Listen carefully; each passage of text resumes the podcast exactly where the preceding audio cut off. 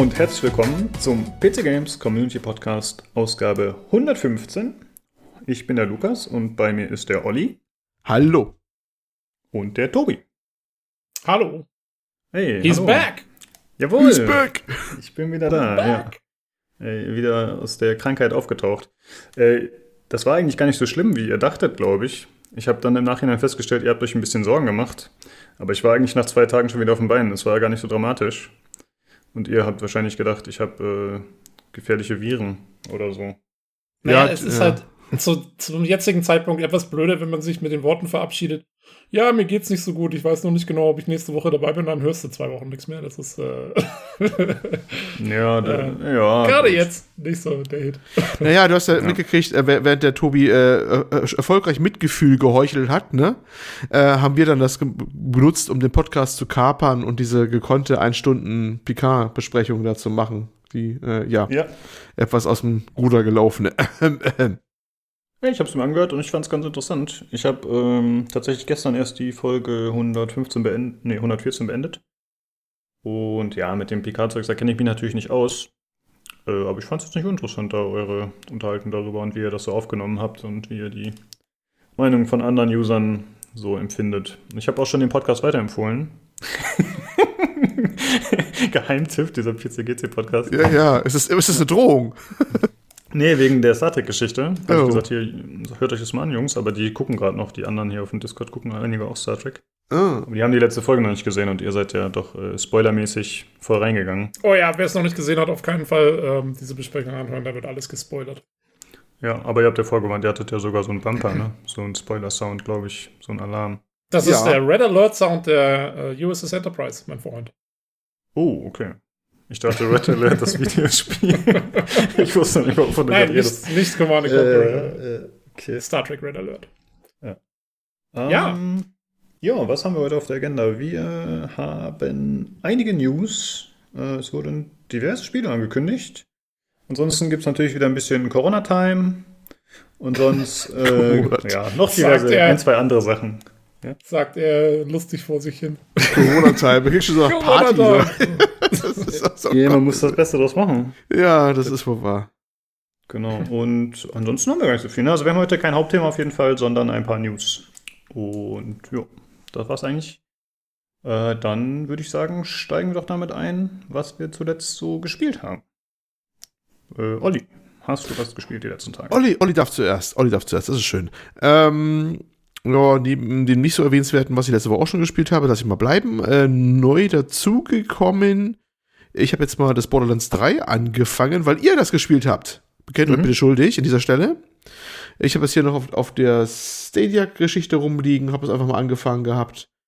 Äh, ja, äh, ganz witzig, auch wenn nicht ohne Probleme, finde ich. Also nicht wegen Stadia, sondern allgemein bei dem Spiel. Ich bin mit manchen Sachen nicht so ganz warm. Zum einen, ich weiß nicht, irgendwie ist das mit dem, mit die Waffenleveln alles ein bisschen komisch. Ich, ich, ich, äh, der, der Waffenhändler verkauft mir Waffen, die sind drei Stufen unter dem, was ich gerade bin. Da finde ich besser irgendwie Loot. Also hätte ich irgendwie zu spät irgendwie die da freigeschaltet, ich weiß es nicht. Es, es, das Ganze, wa- was welchen Level hat, auch die Gegner, je nachdem, wo du hinkommst, passt manchmal nicht zusammen. Ich weiß nicht, ob es an eine Mission gekoppelt ist oder ob die Gegner mitleveln, ich weiß es nicht. Alles komisch. Das sind so Sachen, die mir nicht ganz so passen. Dann generell finde ich so ein bisschen die, diese. Wie fandet ihr die Grafik? Fandet ihr sie toll? Äh, ich finde sie okay, ansehnlich. Cell-Shading halt.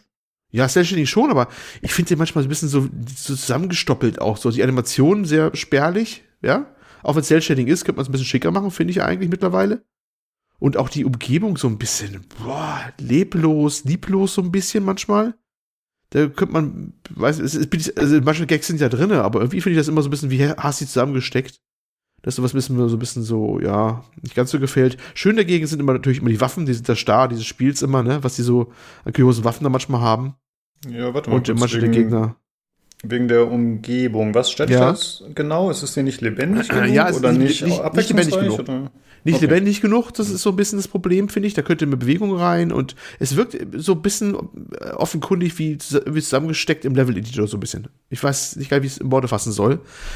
Ähm, Ja, das lebt ich, muss auch, also, ich muss auch sagen, ich habe ja nur das Tutorial eigentlich gespielt, letztendlich mit, dem- mit dem Lukas und äh, noch ein paar anderen Leuten hier vom Discord zusammen.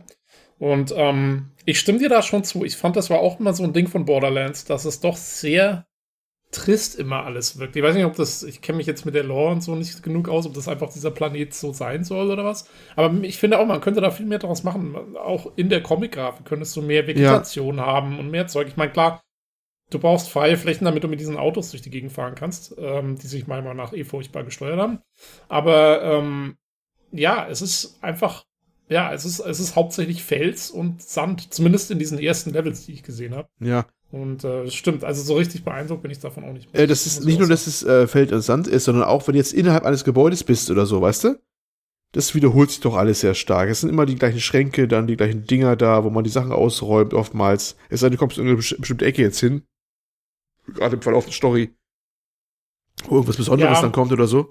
Aber das ist dann sehr viel Standard. Weißt du, das krasse Gegenteil, da muss ich wieder mal rausholen, ist für mich The Division, wo die Gegend da fast immer was erzählt, quasi, wenn du nur vom hinguckst, ja, alleine schon. Aber da muss man auch sagen, ich meine, selbst bei The Division, die Container zum Beispiel, wo du Zeug looten kannst und so, die sind da auch immer gleich. Und das ist auch sinnvoll, weil du brauchst ja so ein Visual Cue, dass du irgendwann musst ja, ja wissen, okay, da ja, gibt es jetzt was und da mag schon sein, also. aber ähm, aber ja, also äh, ich stimme dir sonst zu, dass das Leveldesign hat mir jetzt auch zumindest in diesen ganz Anfangslevels auch nicht so zugesagt. Gut, wird es ja noch besser. Außerdem, wie gesagt, äh, das ist äh, Teilkritik nur. Der Rest war ganz spaßig wieder. Wie gesagt, die abgedrehten Gegner und auch die Waffen, was man da so hatte und so, das ist mal, das ist schön, das macht Spaß. Ja, mal mhm. gucken, wie ich weitermache. Ich habe ein bisschen so die Story weitergemacht. Ich war bei diesem einen G äh, Boss da hier, Mouthpiece, kennt ihr den noch? Habt ihr den auch gehabt schon? Mouthpiece? Ja, auf dem ersten Planeten noch auf Pandora, ne? ja, ja, genau. Mhm. Ach, du wechselst nach die Planeten auch. Ah, interessant, okay. Genau, also das ah, äh, okay. ist, da ändert sich das dann auch ein bisschen designtechnisch. Äh, mir ist es tatsächlich gar nicht negativ aufgefallen, aber ihr habt natürlich schon recht, dass gerade auf Pandora, dass einfach diese Wüstengegenden, dass da einfach abseits, also dass da keine Vegetation stattfindet, dass da eigentlich kaum Felsformationen oder so sind oder irgendwelche Dinge, die interessant sind, sondern man fährt einfach nur von Dungeon A zu Dungeon B mm. und dazwischen ist nicht viel los, da habt ihr schon recht. Äh, ist mir aber gar nicht negativ aufgefallen. Wobei du sagst, inzwischen ist nicht viel los. Also ich finde immer, es ist, manchmal stört es mich immer, dass dann diese Autos, die feindlichen immer angefahren kommen, wenn du gar nicht gebrauchen kannst, so nach dem Motto, ne? Und äh, du willst irgendwo in der Ecke rumstehen und da kommt wieder das Auto an und beschießt dich und du bist in irgendeiner, irgendeiner Basis drin und willst irgendwas suchen wie eine Antenne oder irgendwie so ein Scheiß. Und da steht dieser leicht verwirrte KI-Fahrer da unten rum und schießt immer rein in die Butze und so. Das sind so Sachen, die finde ich auch ein bisschen seltsam. War das früher auch schon so bei anderen Borderlands? Ich weiß es gar nicht mehr.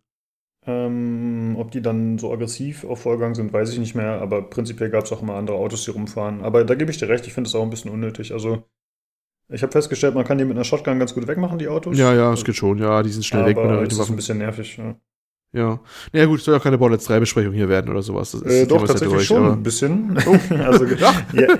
na, naja, ich habe gleich auch noch ein bisschen was dazu zu sagen. Und wir haben es ja alle gespielt. Hatte ich vorher gar nicht so bedacht. Wir hätten es theoretisch auch ein bisschen ans Ende dranhängen können. So, Stimmt. klar, das Spiel ist jetzt schon ein Jahr alt, aber äh, da wir alle das gespielt haben, hätten wir ein bisschen was dazu sagen können. Aber ist jetzt wurscht. Wir machen es jetzt Na so. gut, dann kommen wir ja später nochmal vielleicht was. Oder. Nee, eigentlich war es das von meiner Seite aus. Also, mhm. ein bisschen nur im Singleplayer, also ich denke, mehr brauche ich dazu nicht sagen.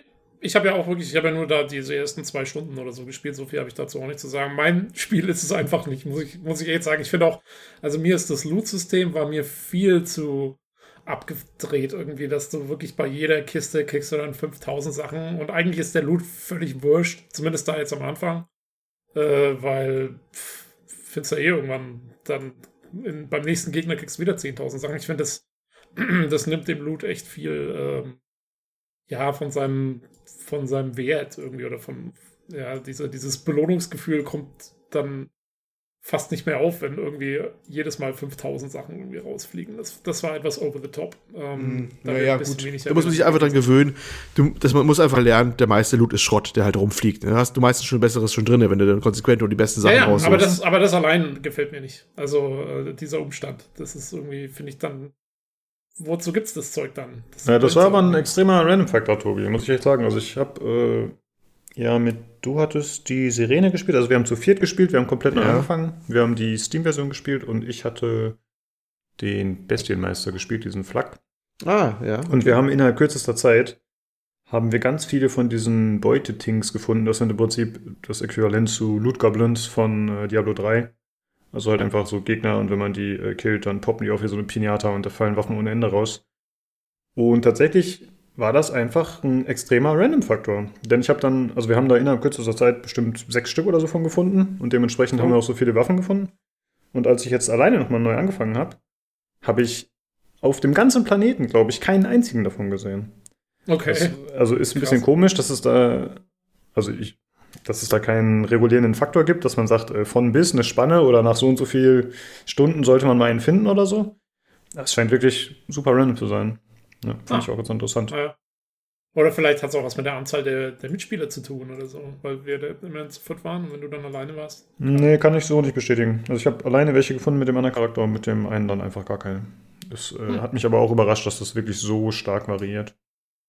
Äh, aber da bin ich ansonsten bei dir, dass es anfangs, als wir angefangen haben, war es extrem erschlagend, einfach viel zu viel Loot. Äh, ich fand es generell, ähm, obwohl ich halt alle Borderlands-Teile vorher gespielt habe, fand ich es einfach ein bisschen überfordernd, weil wir es in einer Gruppe gespielt haben. Ich habe Borderlands meistens alleine gespielt. Äh, und ich habe dann auch jetzt auch mit dem neuen Durchgang schon nach relativ kurzer Zeit gemerkt, ich finde es weiterhin alleine ein bisschen besser. Weil man kann die Story mehr aufsaugen, man kann im eigenen Tempo spielen, man kann Sachen besser erkunden. Man labert sich nicht immer gegenseitig rein. Ist ja komplett normal, dass es halt so ist, wenn man mit mehreren Leuten spielt, dass es chaotischer ist. Und äh, der Schwierigkeitsgrad ist jetzt auch nicht so, dass man sagt, man muss es unbedingt in einer Party spielen. Deswegen habe ich gemerkt, für mich ist es, glaube ich, tatsächlich eher weiterhin ein Singleplayer-Spiel. Ja, Obwohl ich es jetzt ja. mit den anderen spiele. Hm. Ja, gerade ja, gerade eben, dass du, dass du diesen ganzen Loot irgendwie äh, erstmal ja, verwalten musst, äh, ist ja jetzt eigentlich gar nicht so koop-freundlich dann am Ende, ne? Weil jeder braucht seine eigene.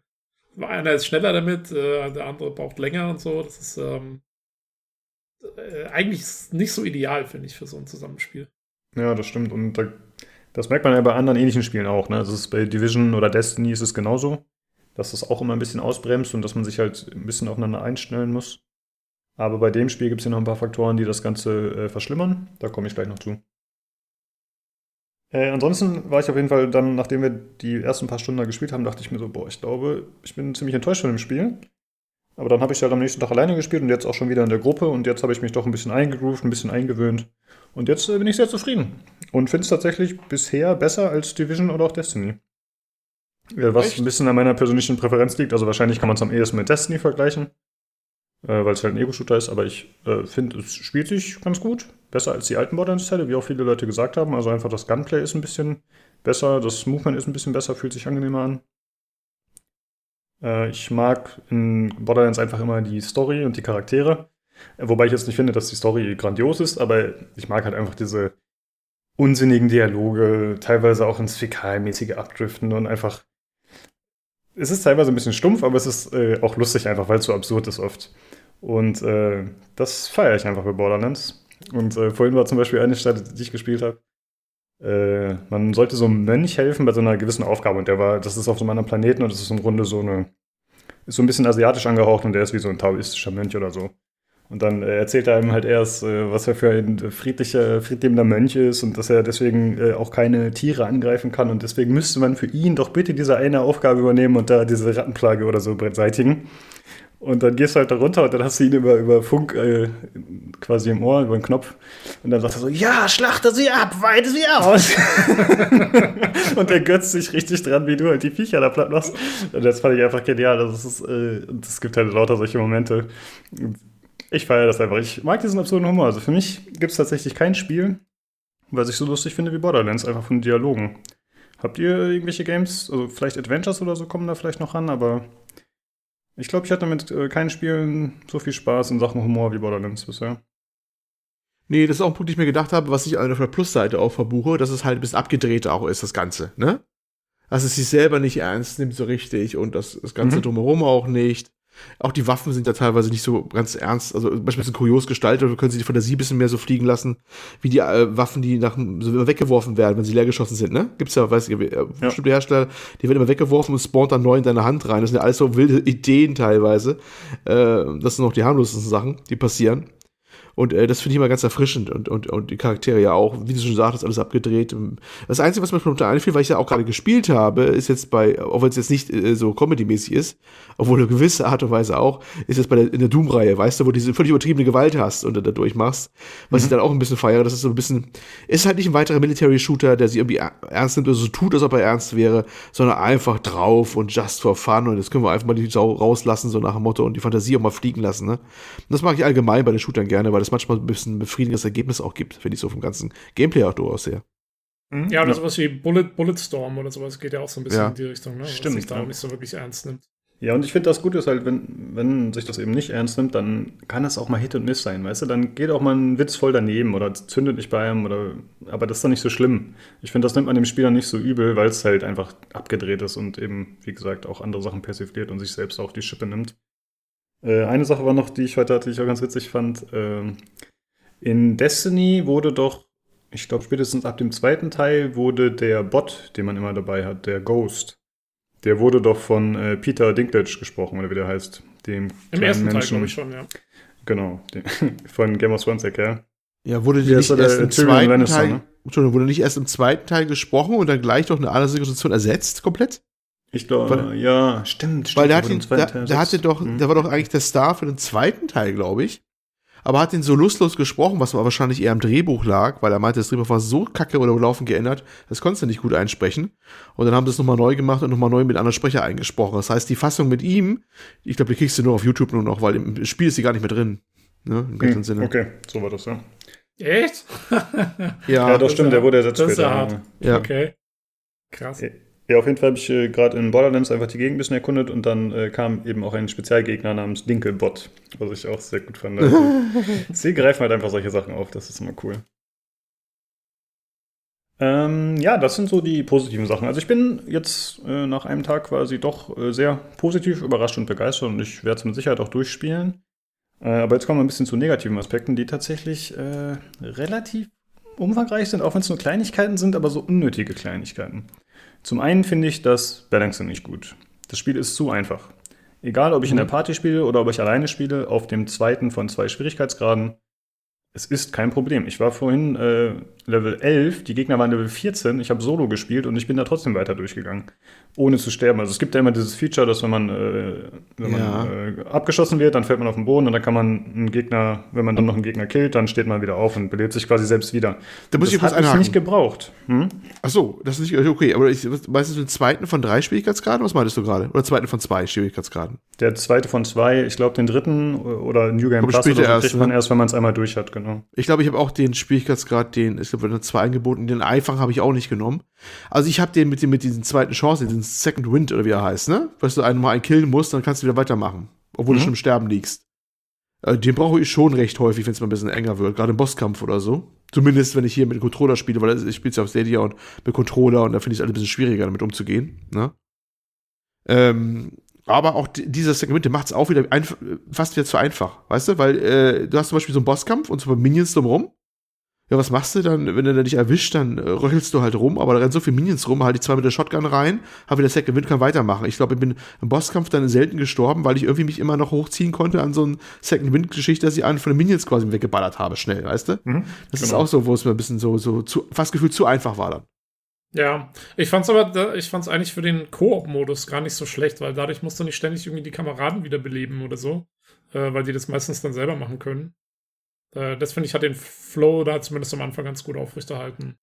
Ja, das ist ein angenehmes Feature, aber das bietet kaum Herausforderungen. Also ich will jetzt nicht sagen, dass ich äh, nie quasi diese Option nutzen musste in meinem Spiel, wo ich jetzt äh, quasi durchgerusht bin, weil ich habe vorher mit dem ersten Charakter, habe ich bestimmt weiß ich nicht, zehn Stunden gespielt vielleicht, bis ich an der Stelle war, an der ich jetzt war. Und das habe ich jetzt innerhalb von fünf Stunden gemacht. Also ich war mit dem regulären Charakter Level 17, da habe ich einfach alle Nebenquests gemacht, alles gemacht, was es gab.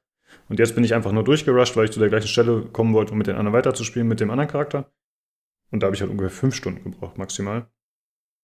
Und äh, das Problem ist auch, wenn du, wenn ich in dem ersten Run war, wo ich dann massiv überlevelt war, da haben die Gegner dann auch dementsprechend schlechten Loot fallen lassen und die Gegner scalen nicht mit. Das, das ist eigentlich nicht. Quatsch. Genau. Die scalen also, nicht mit, ne? Okay.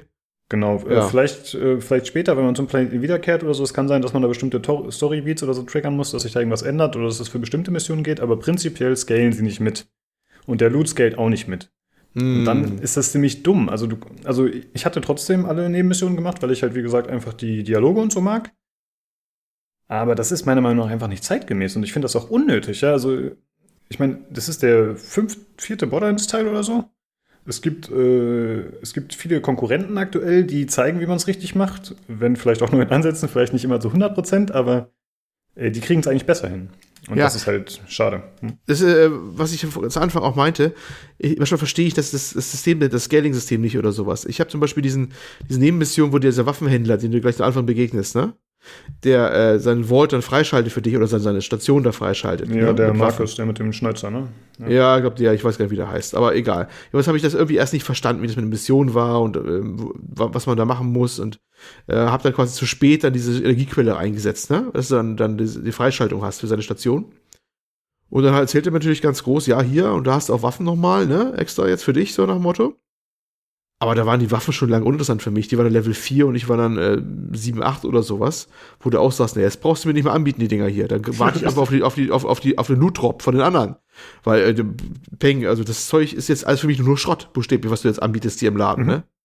Und das Ja. passt auch wieder nicht zusammen, weil du kannst die Mission in der beliebigen Reihenfolge machen, teilweise, ne? Und das, äh, denkst du auch so, wenn das, wenn das muss eigentlich berücksichtigt sein, wenn du in einer beliebigen Reihenfolge machen kannst, dann machst du die in der beliebigen Reihenfolge, dann machst du die eine später und denkst dir erst dann, okay, hier merkst du deutlich, die hättest du früher machen müssen, weil da hat es noch Sinn gemacht, wenn du Waffen bekommst, die jetzt zu deinem Level passen.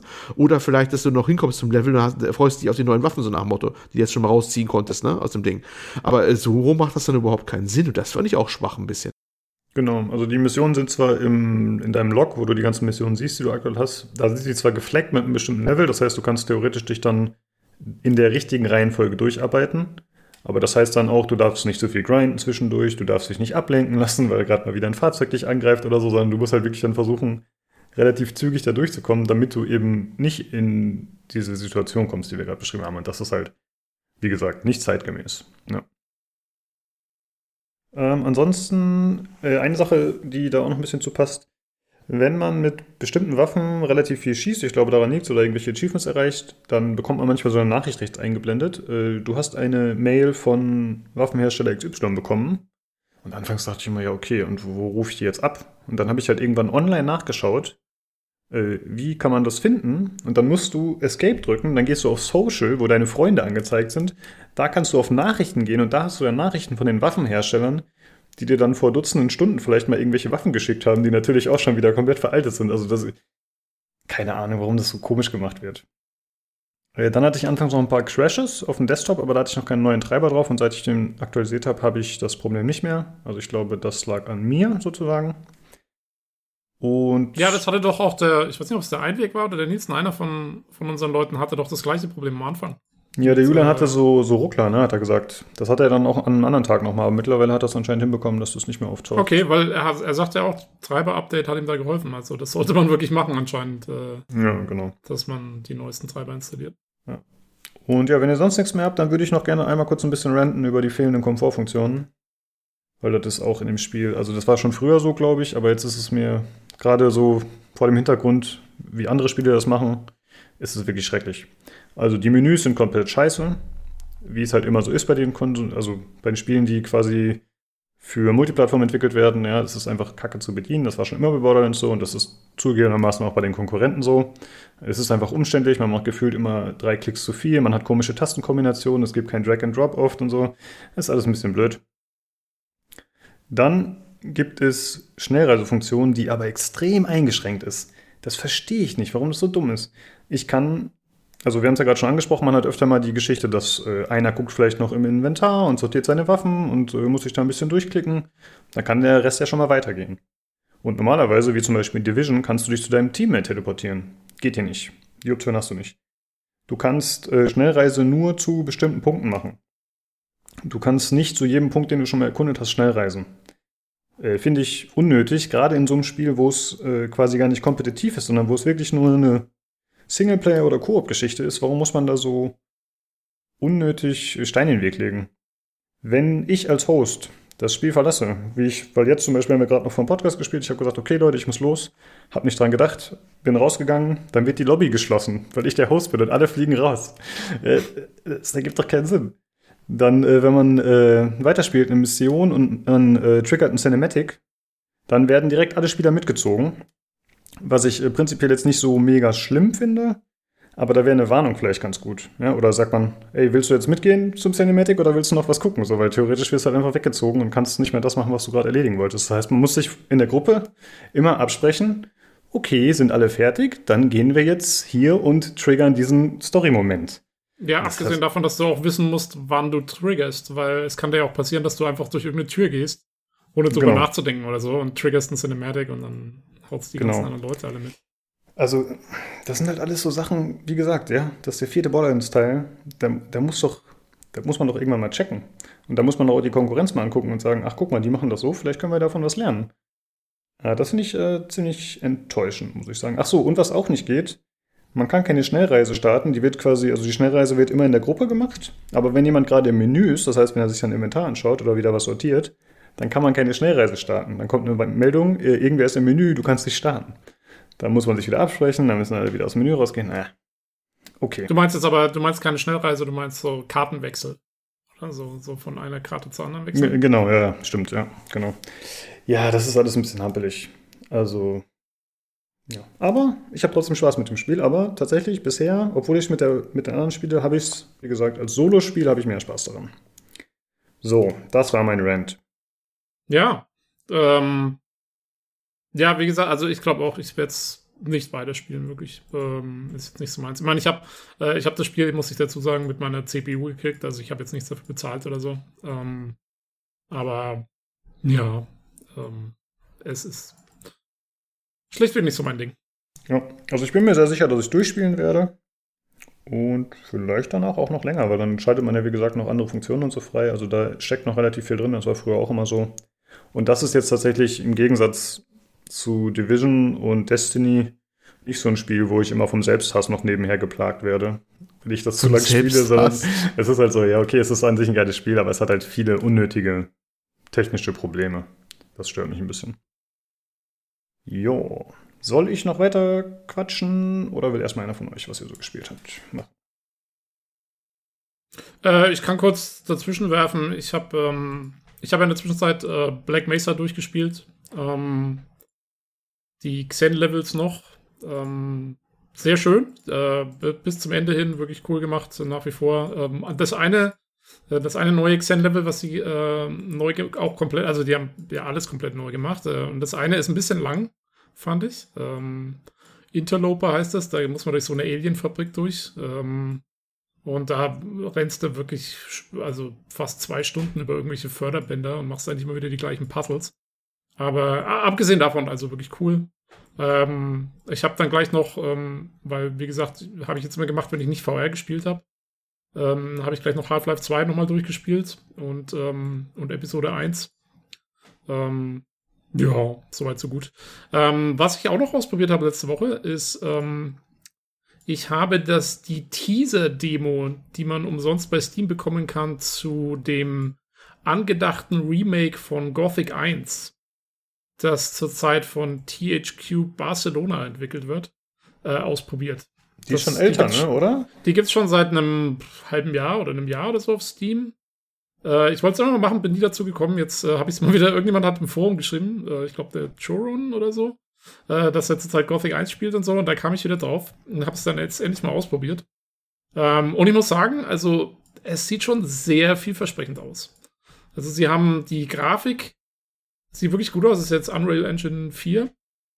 Ähm, sieht gut aus und trifft einfach die Gothic-Atmosphäre super gut, finde ich. Also es sieht neu aus, aber es hat genau den Charme des, der alten Spiele, auch die neuen Charaktere und so. Man trifft ja gleich am Anfang den Diego, ähm, hier den einen wichtigen NPC. Und äh, der sieht super aus. Der hat jetzt so einen so einen, so einen, so einen selber gemachten, sieht's aus, oder irgendwie so einen, so einen, so einen Umhang äh, noch mit an und so, der, der auch äh, mit ordentlicher Stoffphysik und so, äh, was sehr gut auch zu dem Charakter passt. Das ist genau das, was der machen würde, meiner Meinung nach. Ähm, und äh, ist leider, die Sprecher sind leider nur auf Englisch in dem, in dem Teaser, äh, was ich ähm, bin mal gespannt. Also wenn die das mal irgendwie fertig machen können, ob es da eine deutsche Version gibt und ob sie vielleicht die alten Sprecher wieder herkriegen, weil die waren schon sehr markant. Das wäre schon cool, wenn sie die wieder hätten. Ähm, das neue Kampfsystem ist sehr gewöhnungsbedürftig. Es erinnert so ein bisschen fast an ähm, sowas wie For Honor oder hm, äh, vielleicht sogar hier Kingdom Come. Also es ist so ein bisschen so Timing-basiert. Man muss so die Maus immer in die richtige Richtung drehen. Ich finde es aber gar nicht schlecht, weil es erinnert wirklich an das alte Gothic-Kampfsystem. Man kann auch wieder links oder rechts schlagen und so. Ähm, also ist eigentlich gar nicht schlecht. Was mir nicht so gut gefallen hat, ist, ähm, sie haben den Anfang stark verändert von dem Spiel. Also im Original war es ja so, du wirst in, diese, in dieses Gefängnis geworfen, in diese Barriere geworfen, ähm, fällst da in so einen Teich rein und dann wachst du auf und kriegst erstmal einen auf die Fresse hier von irgendeinem von den Mitgefangenen. Das ist so das Erste. Du, du wachst auf und kriegst erstmal eine Faust ins Gesicht. Ähm, okay. Und das erklärt ja eigentlich schon das komplette Gothic-Setting perfekt. Und sie haben jetzt irgendwie das komplett neu gemacht, dass jetzt irgendwie, du bist jetzt das irgendwie wird dieser Aufzug, mit dem sie dich da runterfahren, wird jetzt angegriffen und da ist überall Feuer und dann deine ersten Gegner sind halt so, so, so Scavenger, so kleine Gegner, äh, von denen dich dann der, dieser Diego eben rettet. Also, das alles noch, und das gefällt mir überhaupt nicht. Ich finde, da hätten sie, also es wäre viel besser, wenn sie da eben wie in Black Mesa äh, wirklich ein, Remake machen, einfach vom Original, aber halt mit neuer Grafik, vielleicht mit ein paar neuen Quests. Sie haben eine neue Quest da drin, die ist ganz nett. Ähm, aber da wäre es mir recht, wenn sie sich doch wirklich ans Original hat, halten, weil das war eigentlich schon, das war echt cool und äh, ich finde, also da verschlimmbessern sie so ein paar Sachen.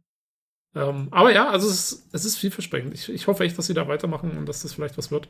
Finde ich cool. Äh, jo, das waren so meine Geschichten die Woche. Mhm. Kurz und knapp. Okay. Äh, ich habe noch weitere Sachen, da ich ja länger nicht da war. Muss ich noch äh, ein paar andere Sachen erzählen. Und zwar habe ich mit den Leuten hier vom Discord Gang Beasts gespielt. Äh, das kennt ihr, glaube ich, ne? Dieses äh, Kampfspiel mit den eher so wobbly Figuren, so ein bisschen, erinnert so ein bisschen an Knetfiguren. Das gibt schon seit 2015 oder länger schon. Das ist ein altes Spiel. Äh, und ich habe die Leute hier immer wieder perforiert und genervt, dass wir das doch gemeinsam spielen sollen. Und dann irgendwann musste ich mich dazu erbarmen, dass ich tatsächlich für drei andere Leute das Spiel gekauft habe nur damit das Leute mit mir spielen. Das war schon vor zwei Jahren oder so, oder vor einem Jahr. Und jetzt haben wir tatsächlich mittlerweile neun Leute, die das hier zocken, was ich echt nice finde. Und wir haben bisher, glaube ich, zu sechs nur gespielt. Also drei gegen drei.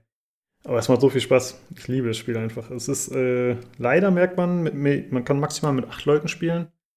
Was wir auch schon mal online gemacht haben. Und dann merkt man, dass, äh, also das Spiel ist einfach nicht gut gecodet oder so, keine Ahnung, oder nicht zu Ende gebaut. Da gibt es einfach relativ viele technische Probleme.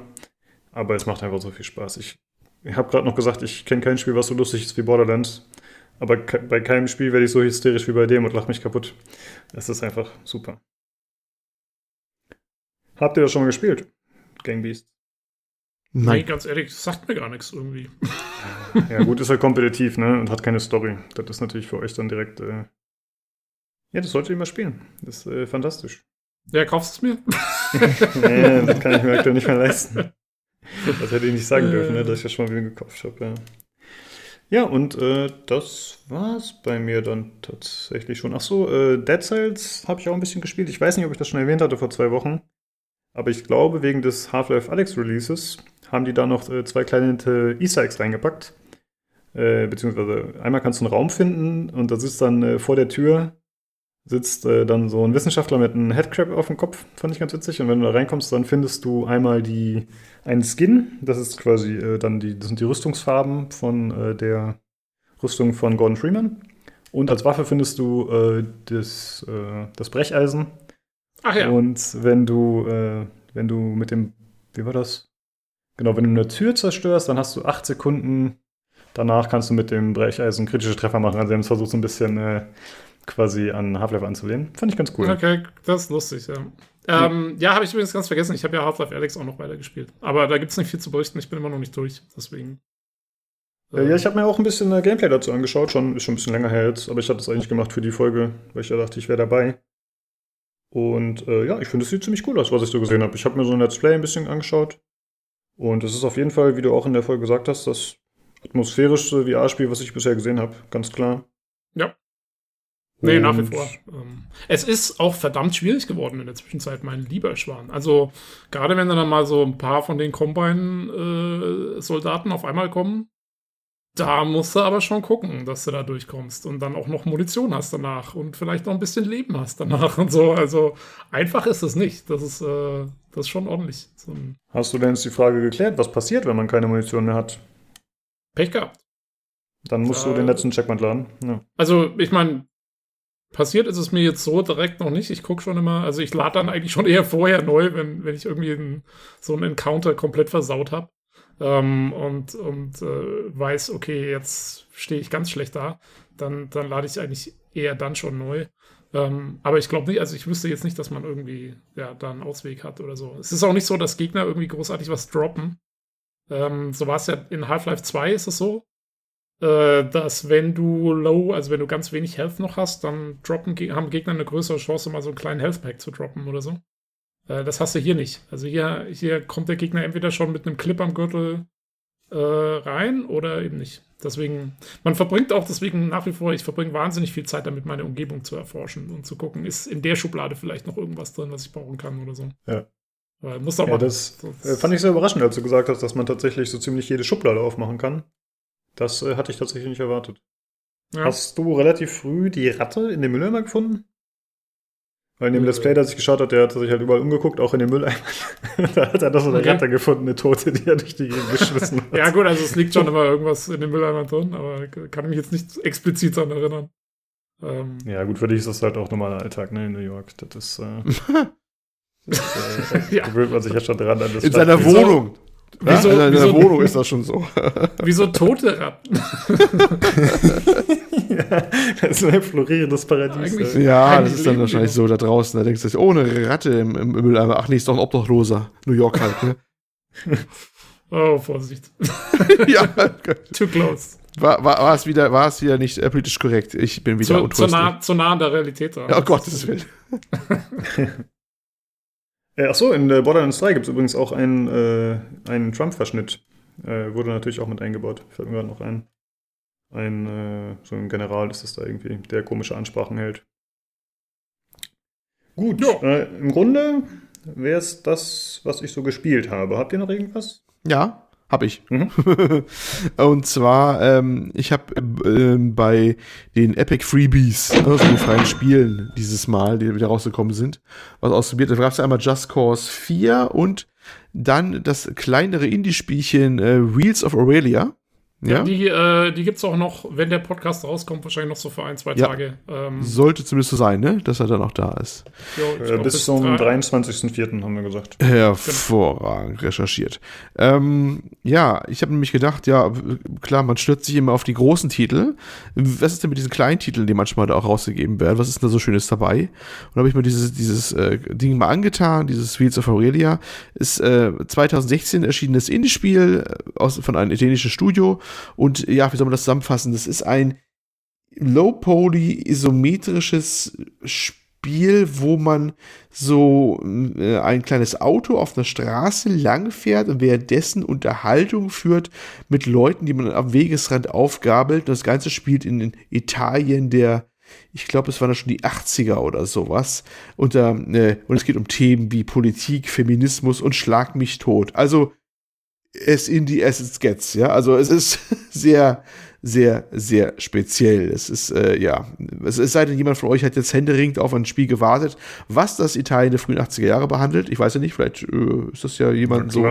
Natürlich, ne? das ist so, genau, ne? Ähm, es ist schon sehr, sehr speziell. Ähm, je, je, nach, ähm, welche Leute man aufgabelt und was man tut, gibt es dann verschiedene Enden. Es gibt 16 Enden, glaube ich, oder sowas. Ein, ein, einmal durchspielen ist auch, glaube ich, nur 15 bis 20 Minuten. Ich habe zweimal durchgespielt bisher.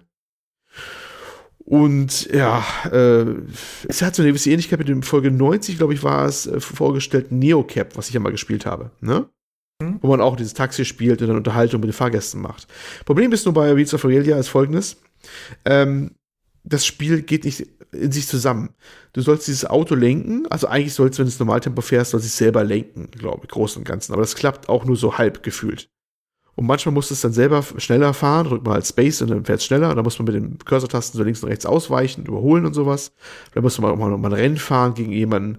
Aber diese ganze Steuerung klappt so schlecht und das ganze Fahren klappt so schlecht, dass das enorm ablenkt. Du kannst wieder der Handlung nicht folgen und die, die, die Fragen nicht beantworten, weil hat man also Multiple Choice dann immer so mehrere Antworten auf Fragen von den Fahrgästen, die man dabei hat.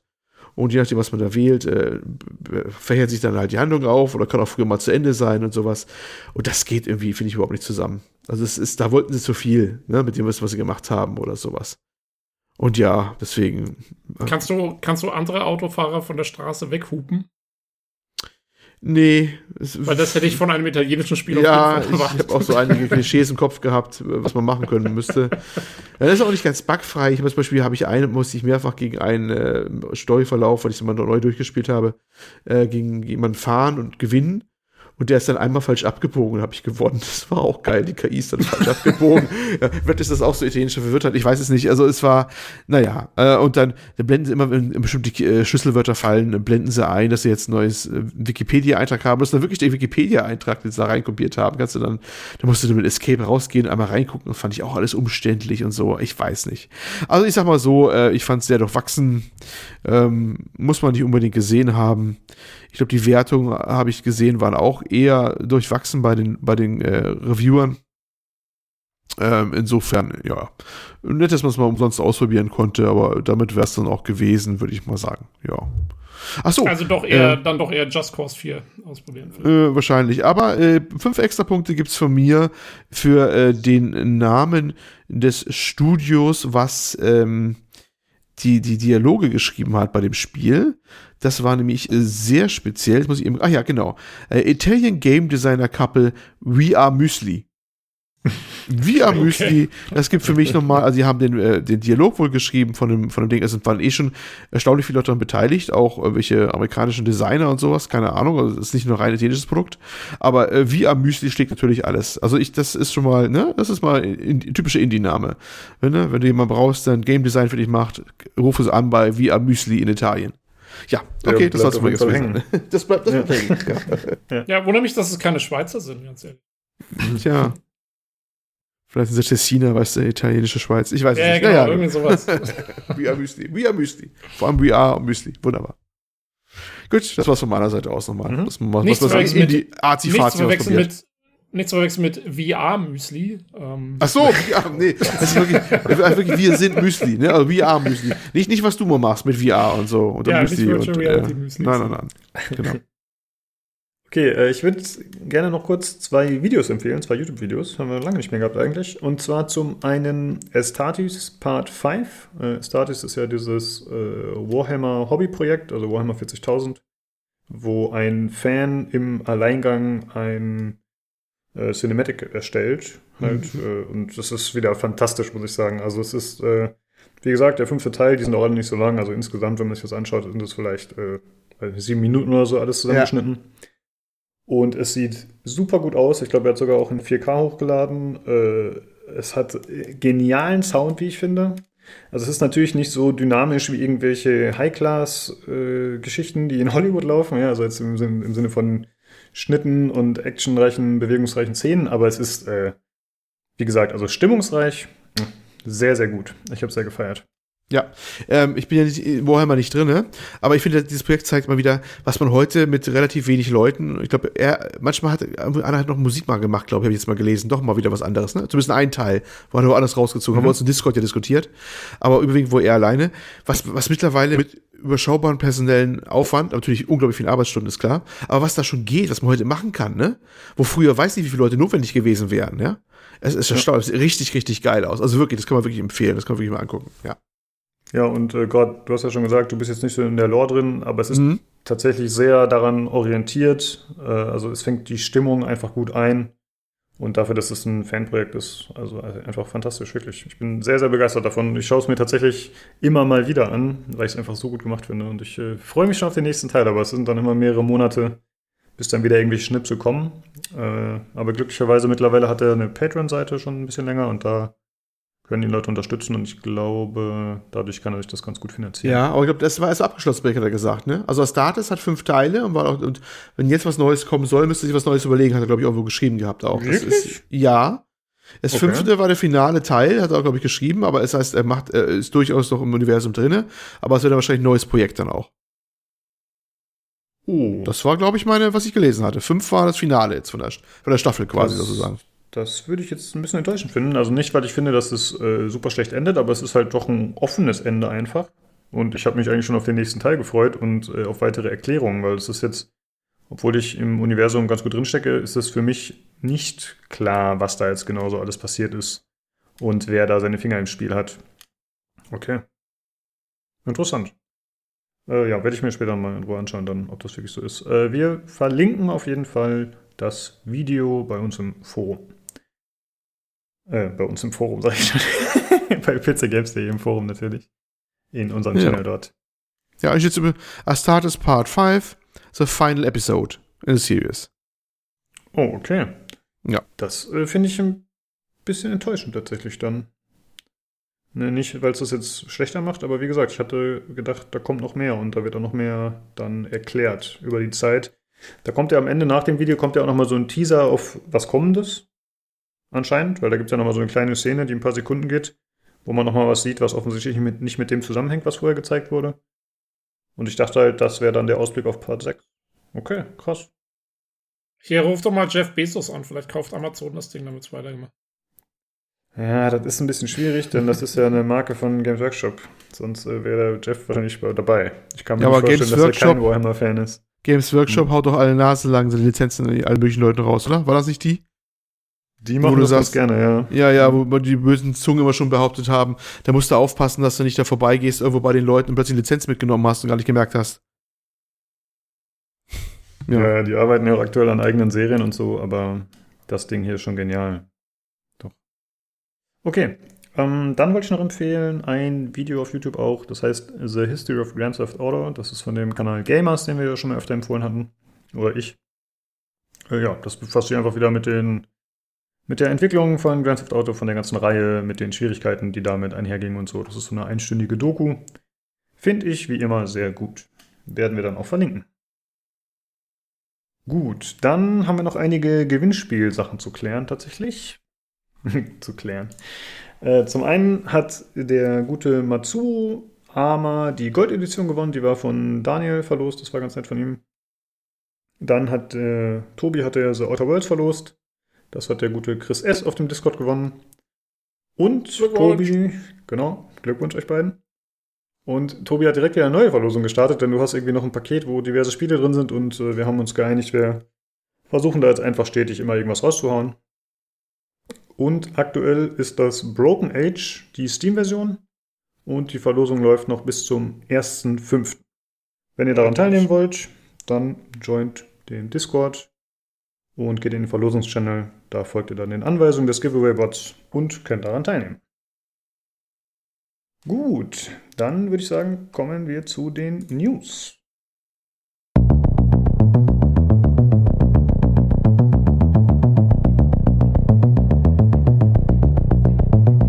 Äh, wir haben wie immer in den letzten Wochen wieder ein paar Sachen zusammengefasst, die unter dem allgemeinen Titel äh, Corona und dessen Auswirkungen laufen. Zum einen, wie es ja vorher schon angekündigt war oder schon abzusehen war, die Gamescom findet nicht statt, aber es kann sein, oder es wurde schon gesagt, es soll ein alternatives Event stattfinden, digital. Was das genau bedeutet und wie das aussieht, weiß man halt noch nicht. Werden wir dann sehen, aber für mich ist es jetzt nicht so dramatisch. Für euch wahrscheinlich auch nicht, ne? Wir sind jetzt nicht die typischen Gamescom-Gänger, glaube ich. Nee, ich wollte jetzt da nicht hin. Ich war mal vor, vor, äh, auf der Vorgängerveranstaltung in Leipzig, da war das ganz cool, aber da war der auch wesentlich kleiner noch und ne, da hat man noch was von gehabt von der ganzen Geschichte. Aber die Gamescom in Köln, die war mal immer zu, zu voll, schon, wenn ich das Bilder schon gesehen habe, mit den Schlangen und so. Aber ja, ist natürlich, schon, ja. Hm? Ich, ich, glaube schon, dass das schade ist ähm, für Leute, die gerne hingehen. Natürlich, es war ja natürlich, schon eher klar. eine, äh, sagen wir mal, es war ja eher so ein Event, wo man, mm. wo man wirklich was davon gehabt hat, dass man dort war und vor Ort war und, und die Leute getroffen hat und so. Ähm, anders jetzt, zumindest für, für normale äh, Spieler äh, und nicht für die Presse oder, oder äh, die Publisher und so. Ähm, die E3 war ja schon immer eher sowas, was irgendwo, so, was man so aus der Ferne beäugt hat. Äh, aber die Gamescom war ja eigentlich immer schon die Geschichte, wo man wo die Leute hin konnten, wo man da war und so. Und äh, ja, schade, dass es nicht geht, aber wenn es nicht geht, geht's nicht. Und immerhin, äh, sie werden noch sicherlich äh, die ein oder anderen Trailer irgendwie raushauen und so. Ja, sicherlich, aber machen wir uns nichts vor, das ist eigentlich ist das eine Absage. Ne? Also, dass jetzt irgendwas Digitales damit dranhängen, aber was da alles flach fällt. Ich meine, was das für die vor, vor Ort auch bedeutet, die ganzen Messebauer, die ihre Aufträge jetzt nicht verwirklichen können, äh, die ganze Hotellerie, die sonst immer ausgebucht war, von bis runter zu den Taxifahrern, Restaurants, hast du nicht gesehen. Da ist, wie, wie bei allen Messen, die ausgefallen sind, ist ja nicht nur die Gamescom, ne?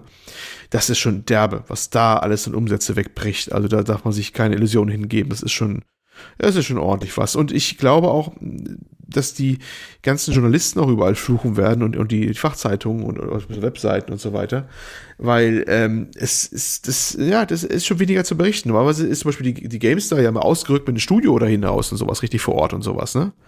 War richtig, ja, die natürlich glaube ich auch, ne? Die hatten einen Stand immer. Die hatten einen Stand zumindest gehabt, aber die GameStar hat es richtig richtig aufgegangen. Die haben extra Doku gefahren letztes Mal dazu zum Thema. Okay. Das war ja richtig Aufwand schon, was die getrieben haben, ne? Mit den ganzen Verlegen da von den ganzen Leuten darüber mhm. und hast du nicht gesehen. Und äh, klar, das haben die natürlich auch ein bisschen zelebriert natürlich auch und daraus eine eigene, eine eigene Doku gemacht und so.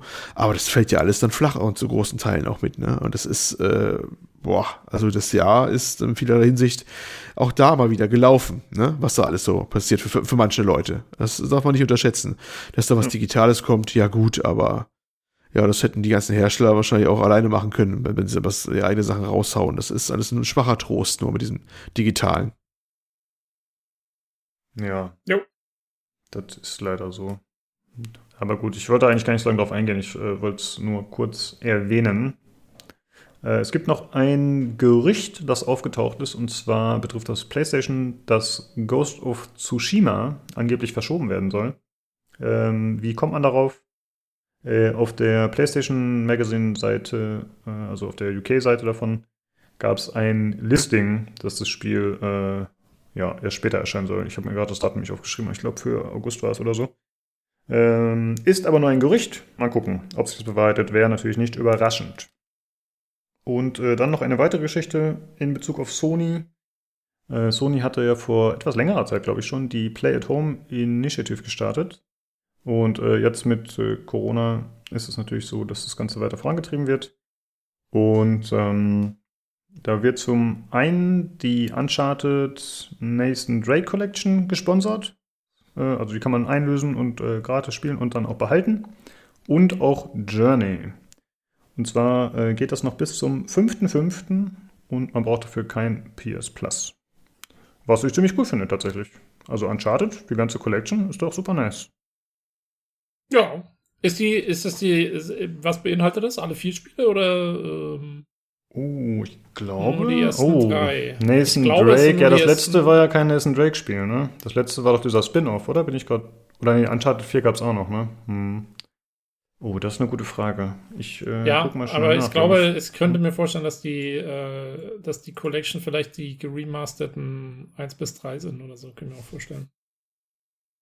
Aber so oder so, äh, ja, man kann jetzt dann, in dem Fall könnte man natürlich wieder sagen, hey, äh, das ist, um die Leute zu ködern, damit sie dann noch die neueren Spiele kaufen. Äh, aber mein Gott, äh, so oder so, gute Sache. Schönes Ding. Genau. Ah ja, gut, dass du es gesagt hast, Tobi. Es ist tatsächlich nur Uncharted 1 bis 3, äh, nur in Anführungsstrichen, ja. aber äh, wäre ich jetzt gar nicht drauf gekommen. Sehr gut, dass du es nochmal angemerkt hast. Ja, auf jeden Fall super cool. Also sollte man sich auf jeden Fall gönnen, wenn man denn eine Playstation hat. Wie gesagt, noch bis zum 5.5. Ja, das waren so die Sachen, die wir äh, rausgesucht haben, wo Corona mal wieder die Finger im Spiel hatte. Und jetzt würde ich sagen, geht es weiter mit Cyberpunk 2077 mal wieder. Und äh, da gab es jetzt eine Ankündigung, dass die Next-Gen-Version nicht direkt zum Release mit den neuen Konsolen verfügbar sein wird. Äh, was ich ein bisschen überraschend fand, weil ich wäre davon ausgegangen, okay, das ist ein äh, Zugpferd auf jeden Fall, das Spiel, und dann auch für die neuen Konsolen äh, ja, ein gutes äh, Werbemittel, um zu verkaufen. Jetzt ist natürlich die Frage, gibt es da auch wegen Corona irgendwelche Einflüsse? Könnte das ein Problem sein? Oder war das generell einfach so, dass sie noch nicht so weit waren? Hm? Zum einen glaube ich das, zum anderen ist es natürlich von CD Projekt Seite ähm, nicht unklug, noch ein bisschen zu warten mit der Next-Gen-Version, damit sie die Leute erstmal schön ködern, sich noch die alte Version zu kaufen. Ähm, erstmal ne? und dann vielleicht später nochmal die neue Version. Quasi also während, wie GTA während, 5. Ja, also, genau wie ja. GTA 5. Weil wenn, wenn sie das sofort machen, dann wären die Releases ja quasi nur, was weiß ich, zwei, drei Monate auseinander. Da würden sicherlich viele sagen, hey, die Zeit kann ich auch noch warten. Wenn sie aber ein Jahr oder so auseinander sind, äh, dann kriegen sie vielleicht tatsächlich einige äh, Doppelkäufe noch mit raus. ja, aber sie haben ja zugesagt jetzt schon, dass zumindest bei der Xbox Series X wird die äh, Version dann kostenfrei erhältlich sein. Wenn du die okay, anderen hast. Man, man, wird, man wird es updaten können. Dann. Ja, Ach also immer so konkreter aussieht, aber du kriegst dann wohl die, diese extra Version kostenlos. Und ist auch eine separate Version. Ist nicht so, dass das irgendwie, dass du jetzt quasi das einmal kaufst und du kannst dir in der ähm, jeweilige Konsole reinschieben und dann ist es halt entweder dann die, nur Next Generation schon oder die aktuelle, ne, sondern du musst wirklich das äh, als, als, als eigenständige Version sehen, ne. Was ja manche Leute auch nicht so wahrhaben wollten. Es gab immer so, dass man Leute dachten vielleicht, ja, das kann man ja heute alles so machen, wie ein Schieber quasi bei der PVC-Version, ne, nach links oder nach rechts geschoben. Dementsprechend ist es dann schon die Next Gen oder nicht so von der Grafik her, aber ist wohl ein bisschen schon ein bisschen aufwendiger. Das sind schon getrennte Versionen, ne. Also, ja. ja.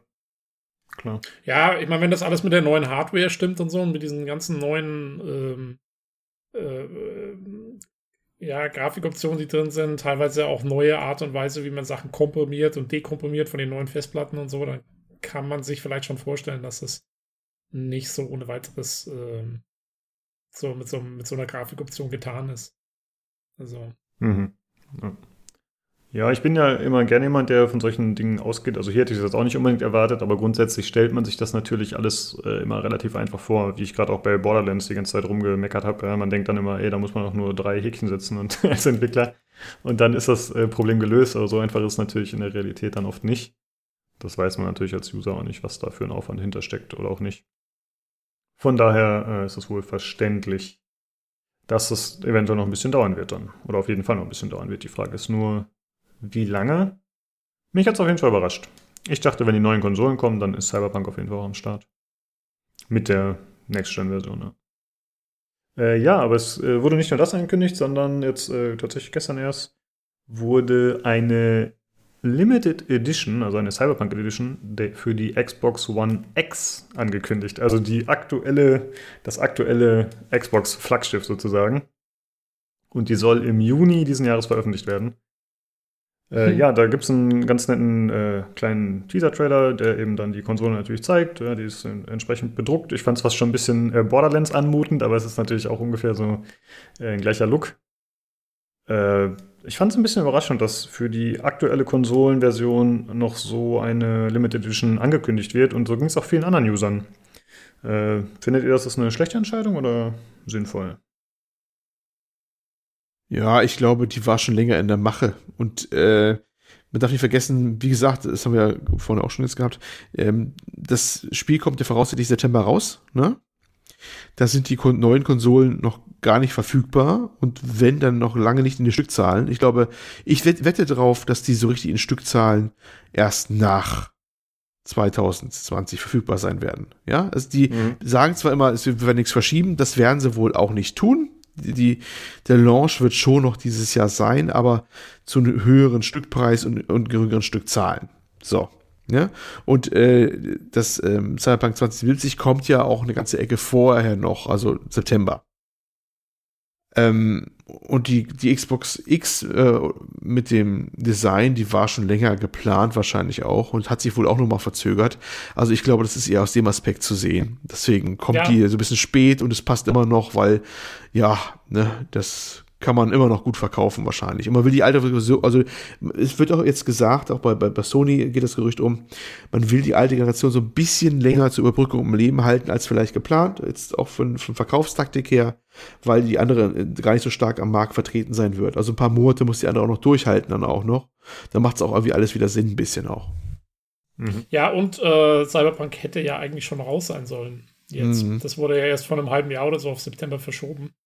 Ähm, diese Xbox-Spezialversion da, die ist sicherlich schon länger in der Mache. Ähm, also, das hätte dann vielleicht Meinst mehr du? Sinn gemacht. Also, ich meine, aber das ist doch nicht so ein. Na gut, jetzt kommt wieder der dumme User. Ja, das ist doch nicht so ein Aufwand. Ich meine, das ist doch im Grunde nur ein Decal, was da drauf geklappt wird. Also eine, ja, aber bis, Textur ja, ja, aber, aber, aber, die müssen das ja alles absprechen mit Microsoft und so. Das muss ja alles äh, erstmal hinter den Kulissen ausgemacht werden, wie das Ding designt sein soll und so und was da geht und was nicht geht und was weiß ich nicht. Also, also ich kann mir schon vorstellen, dass das, das so, so, so ein Ding zu machen, bestimmt, was weiß ich, irgendwie ein Jahr oder so in Anspruch ähm, von der ersten Idee, bis es mal irgendwie alles dann so, so richtig, äh, äh, das muss gefertigt werden und so, da sind irgendwelche Etchings drauf, die müssen, also ich glaube schon, dass das ein bisschen braucht, bis das ähm, Form annimmt. Und ähm, ja, kann schon sein, dass es noch vor der, vor der Verschiebung zumindest aus der Taufe gehoben wurde. Und okay. sich jetzt halt mit mhm. verschoben hat. Also ich könnte es mir vorstellen. Ähm, ja, außerdem, ich meine, wenigstens sind sie ehrlich, ja, auf dem Ding steht No Future drauf. Ja, das, ja, das, war, das fand ich auch gut. No Future. Und meiner viele schon, ja, das ist sehr passend. Ne? Also es passt. ja, das ist äh, leicht ironisch tatsächlich. Aber mich würde noch interessieren, was haltet ihr denn von dem Design? Also jetzt unabhängig davon, dass da No Future draufsteht, aber gefällt euch das optisch oder wie seht ihr das? Äh, vielleicht Olli? Äh. Oh, ja, ganz ehrlich, ich hab's jetzt nicht so mit, mit, mit äh, Spezialdesigns. Für mich ist es too much. Ich mag's eher schlichter. Also deswegen ist es eh mhm. eh nicht so meins. Ja, du findest ja, glaube ich, auch die Xbox Series X ganz ansprechend. Ja, einfach ein Würfel schwarz und dann bin ich glücklich. ja. Ja, ich sehe es äh, tatsächlich ähnlich wie du. Also eigentlich stehe ich ja auf Cyberpunk und so ein Zeugs, optisch gesehen. Aber was hier, finde ich, das Problem ist, und deswegen hatte ich gerade auch kurz diesen Borderlands-Vergleich gebracht, das ist ja keine abgerockte Metallkonsole mit Gehäuse und, äh, wie Tobi gerade gesagt hat, mit Etchings und so. Sondern im Prinzip sieht es für mich zumindest in dem Video so aus, als wäre es einfach eine, ja, eine Plastikkonsole, wie sie halt normalerweise so aussieht, aber dann eben mit Aufdruck. Und das, äh, finde ich, lässt es so ein bisschen billow aussehen. Finde ich ein bisschen schade. In dem ich Teaser mein, sagen sie das aber, dass es Laser-Etchings hat. Okay, also ich finde es, ja gut, äh, kann ja sein, aber findest du, das sieht gut aus? Findest du, das hat einen authentischen Look? Also finde ich irgendwie nicht. Ich weiß nicht, für mich sieht das aus, als ob die da einfach äh, hätten noch Aufkleber drauf machen können, so ungefähr. Weißt du? Also ich, selbst die Controller, die mitgeliefert werden, sollen geetcht sein, laser geetcht. Ja. Ah, okay, ja, dann wisst ihr mehr als ich. Ja, gut, das ist äh, dann vielleicht ein bisschen was anderes, wenn man es live sieht, weiß ich nicht. Also es soll schon, sag mal, ich meine, also ich würde es mir jetzt auch nicht in die Wohnung stellen, ganz ehrlich. Ich, ähm, ich bin auch noch, also diese, das, das ist ja in diesem Cyberpunk-Look, die haben ja, machen ja da sehr viel mit diesem Gelb ähm, und so, das ist, kommt ja da drin auch vor. Also mir ist es einfach zu bunt irgendwie. Ich, also wenn ich eine Cyberpunk-Konsole will, dann stelle ich mir eher irgendwas so, so im Blade Runner-Stil vor, so ein bisschen dreckig, so, ne, ähm, Gut, ich meine, das kannst du dann auch selber noch nachliefern. ähm, äh, einfach ein bisschen Schlamm drauf schmieren. oh Gott, ich will. Ähm, nee, Bilder, aber, Bilder meinen Kopf ja, wieder her. Keine, keine Ahnung, äh, mein, mein, also meins wäre es jetzt auch nicht, ähm, ist mir, ist mir zu, zu bunt, zu auffällig auch irgendwie. Äh, ich würde es mir jetzt nicht ins Wohnzimmer stellen. Aber ja, ich meine, bei wem es ins Dekor hineinpasst, äh, warum nicht? Ja, bei dem ist dann eh Hoffnung Malz verloren, der kann sich ja auch noch dazu stellen. nee, aber ich sehe es äh, tatsächlich, äh, ja, sind wir uns relativ einig. Ich finde es auch ein bisschen too much. Aber gut. Äh, achso, eine Sache noch äh, zu Cyberpunk 2077, da wir gerade drüber sprechen. Es gab noch eine andere Meldung, die unabhängig von denen lief. Und zwar wurde gesagt, dass es äh, mindestens genauso viele DLC wie für The Witcher 3 geben wird und dass das wahrscheinlich auch ähnlich veröffentlicht wird. Also es war ja so, dass bei The Witcher 3 innerhalb der ersten Wochen immer mit gewissem Abstand äh, einzelne Mini-DLC veröffentlicht wurden, die dann irgendwelche Skins oder andere Geschichten beinhaltet haben. Das ist natürlich äh, kein Highlight. Also man freut sich natürlich als Spieler drüber, aber dann kann man auch drüber diskutieren, inwieweit das Kalkül ist oder ob da einfach äh, Sachen rausgenommen wurden, nur um die dann zwei Wochen wieder, später wieder nachzureichen unter Jubel. Äh, ja, ja, ja, da mache ich mir aber wenig Sorgen, weil ach, das, das hat schon, Witcher 3 hat ja das alles schon gehabt und äh, da hat es doch im Prinzip dann auch keinen gestört, dass irgendwie, was er sich nach drei Wochen nochmal irgendwie ein Skin kam für Triss oder irgendwas. Ich genau. habe das eigentlich schon erwartet, dass sie das wieder genauso machen. Whatever. Ja, ich finde es auch okay. Worauf ich mich freuen würde, ist, wenn sie wieder so eine ähnliche Politik fahren wie bei Witcher 3 mit ihren richtigen DLCs. Also mit anderen Worten, dass sie vielleicht so einen normalen DLC-DLC machen und dann wieder ein richtiges Add-on. Sowas wie eben, äh, wie ist es, Blood and Wine. Mhm. Ähm, was ja eigentlich kein DLC war, sondern richtiger, wie so eine richtige alt modische Expansion-Geschichte. Ach so. Ähm, ja, aber das Ding davor war doch auch ein ziemlich großer DLC, oder? Mir fällt der Name leider gerade nicht ein. Der war zwar auch groß, äh, The Stone Prisoner, glaube ich, hieß das. Ah, Heart, Hearts of Stone? Hieß das so? Hearts nee, nee, nee, es war irgendwie The, Pri Stone Prisoner oder so. Keine Ahnung, ich weiß nicht mehr. Also es ging auf jeden Fall um diesen, um diesen Art Teufel im, im Witcher-Universum. Aber ähm, das war, also es war zwar auch nicht klein, aber das war eher so, was man erwarten würde von einem DLC. Also es war so, was weiß ich, zehn Stunden oder so Inhalt, was halt schon ein großer DLC ist. Aber, ähm, aber Blood and Wine war ja richtig, da konntest du ja wirklich Stunden um Stunden nochmal drin verbringen. Das war ja eine eigene neue Karte nochmal und, und äh, was weiß ich, wie viele Quests und Nebenquests und so weiter und so fort. Also das war nochmal ein anderes Kaliber. Und wenn sie sowas dann äh, auch wieder planen für ähm, Cyberpunk, dass man wirklich nochmal so ein richtiges Umf, so ein großes Ding nachgelegt kriegt, äh, das fände ich cool. Da, da würde ich mich drauf freuen. Ja, das würde ich auch gut finden, auf jeden Fall. Äh, ich habe gerade mal nachgeschaut, also es gibt äh, Blood and Wine und Hearts of Stone. Das sind oh, ist doch Hearts of Stone. Okay, mhm. dann hatte ich es falsch. Das sind die beiden großen. Gut, dann würde ich sagen, kommen wir zu den nächsten News. Und zwar übernimmt die der Olli. Es geht um Jason Schreier. Der hat Kotaku über, äh, verlassen. Für mich recht überraschend und deswegen übernimmst du das Thema, Olli. Ich habe damit nicht gerechnet. Nee, äh, Jason Schreier, ähm, für viele recht bekannt als sehr erfolgreicher Journalist in der Games-Branche und äh, oftmals auch sehr präzise Vorhersagen, was passieren wird und ne, äh, berühmt berüchtigt für seine Vorhersagen von Verschiebungen im Übrigen. Man sagt auch immer, er wäre schuld an einer Verschiebung, er hätte Spiele delayed und nicht die Publisher. Ähm, angeblich soll ein Studio schon mal geheiß, äh, hieß es schon, schon mal, ja, wir müssen unsere Spiele schreiern. Also verschieben. Wurde auch schon mal irgendwo erwähnt irgendwo. Ähm, er weiß manchmal äh, gefühlt Sachen vorher, bevor die das die, eigenen äh, Entwickler irgendwo bei Publisher wissen. also er, er hat, sehr, gute, er hat gute Kontakte. Er hat exzellente Kontakte, das ist wirklich so. Er ist nicht überall beliebt, auch nicht bei Entwicklern unbedingt überall beliebt, aber er hat sehr sehr sehr gute Kontakte. Und ja, der hat jetzt jahrelang bei Kotaku gearbeitet und ähm, der Kotaku verfolgt, hat vielleicht mitbekommen, dass die mit ihrem Chefs und ihrer ihr, ihren äh, Firma dahinter so ein bisschen über Kreuz liegen, zumindest die Angestellten dort. Das ist äh, Geo Media. Ähm, die betreiben auch andere Seiten, unter anderem Deadspin. Deadspin ist eigentlich eine Seite mehr, die auf Sport ausgerichtet ist, aber auch andere Sachen, äh, ein bisschen auch Gesellschaft und sowas. Und das haben die Journalisten da, was heißt benutzt, aber die, die haben Chance genutzt, auch politische Themen zu machen und was es so war. Und das hat den eigentlich nicht gefallen und dann wurde halt ziemlich massiv darauf gedrängt, dass die halt, ähm, ja, ähm, sich wieder auf Sport konzentrieren und es gab dann große Diskussionen und es, es, es, Leute sind gegangen oder gegangen worden. Es wurde dann sehr hässlich. Und Jason Schreier hat sich damals schon, das war jetzt 2019 ungefähr, äh, ziemlich deutlich immer auf die Seite seiner Kollegen oder der Arbeitnehmer, sagen wir mal, allgemein gestellt gehabt. Und eigentlich habe ich mir 2019 schon gedacht, der ist bald weg.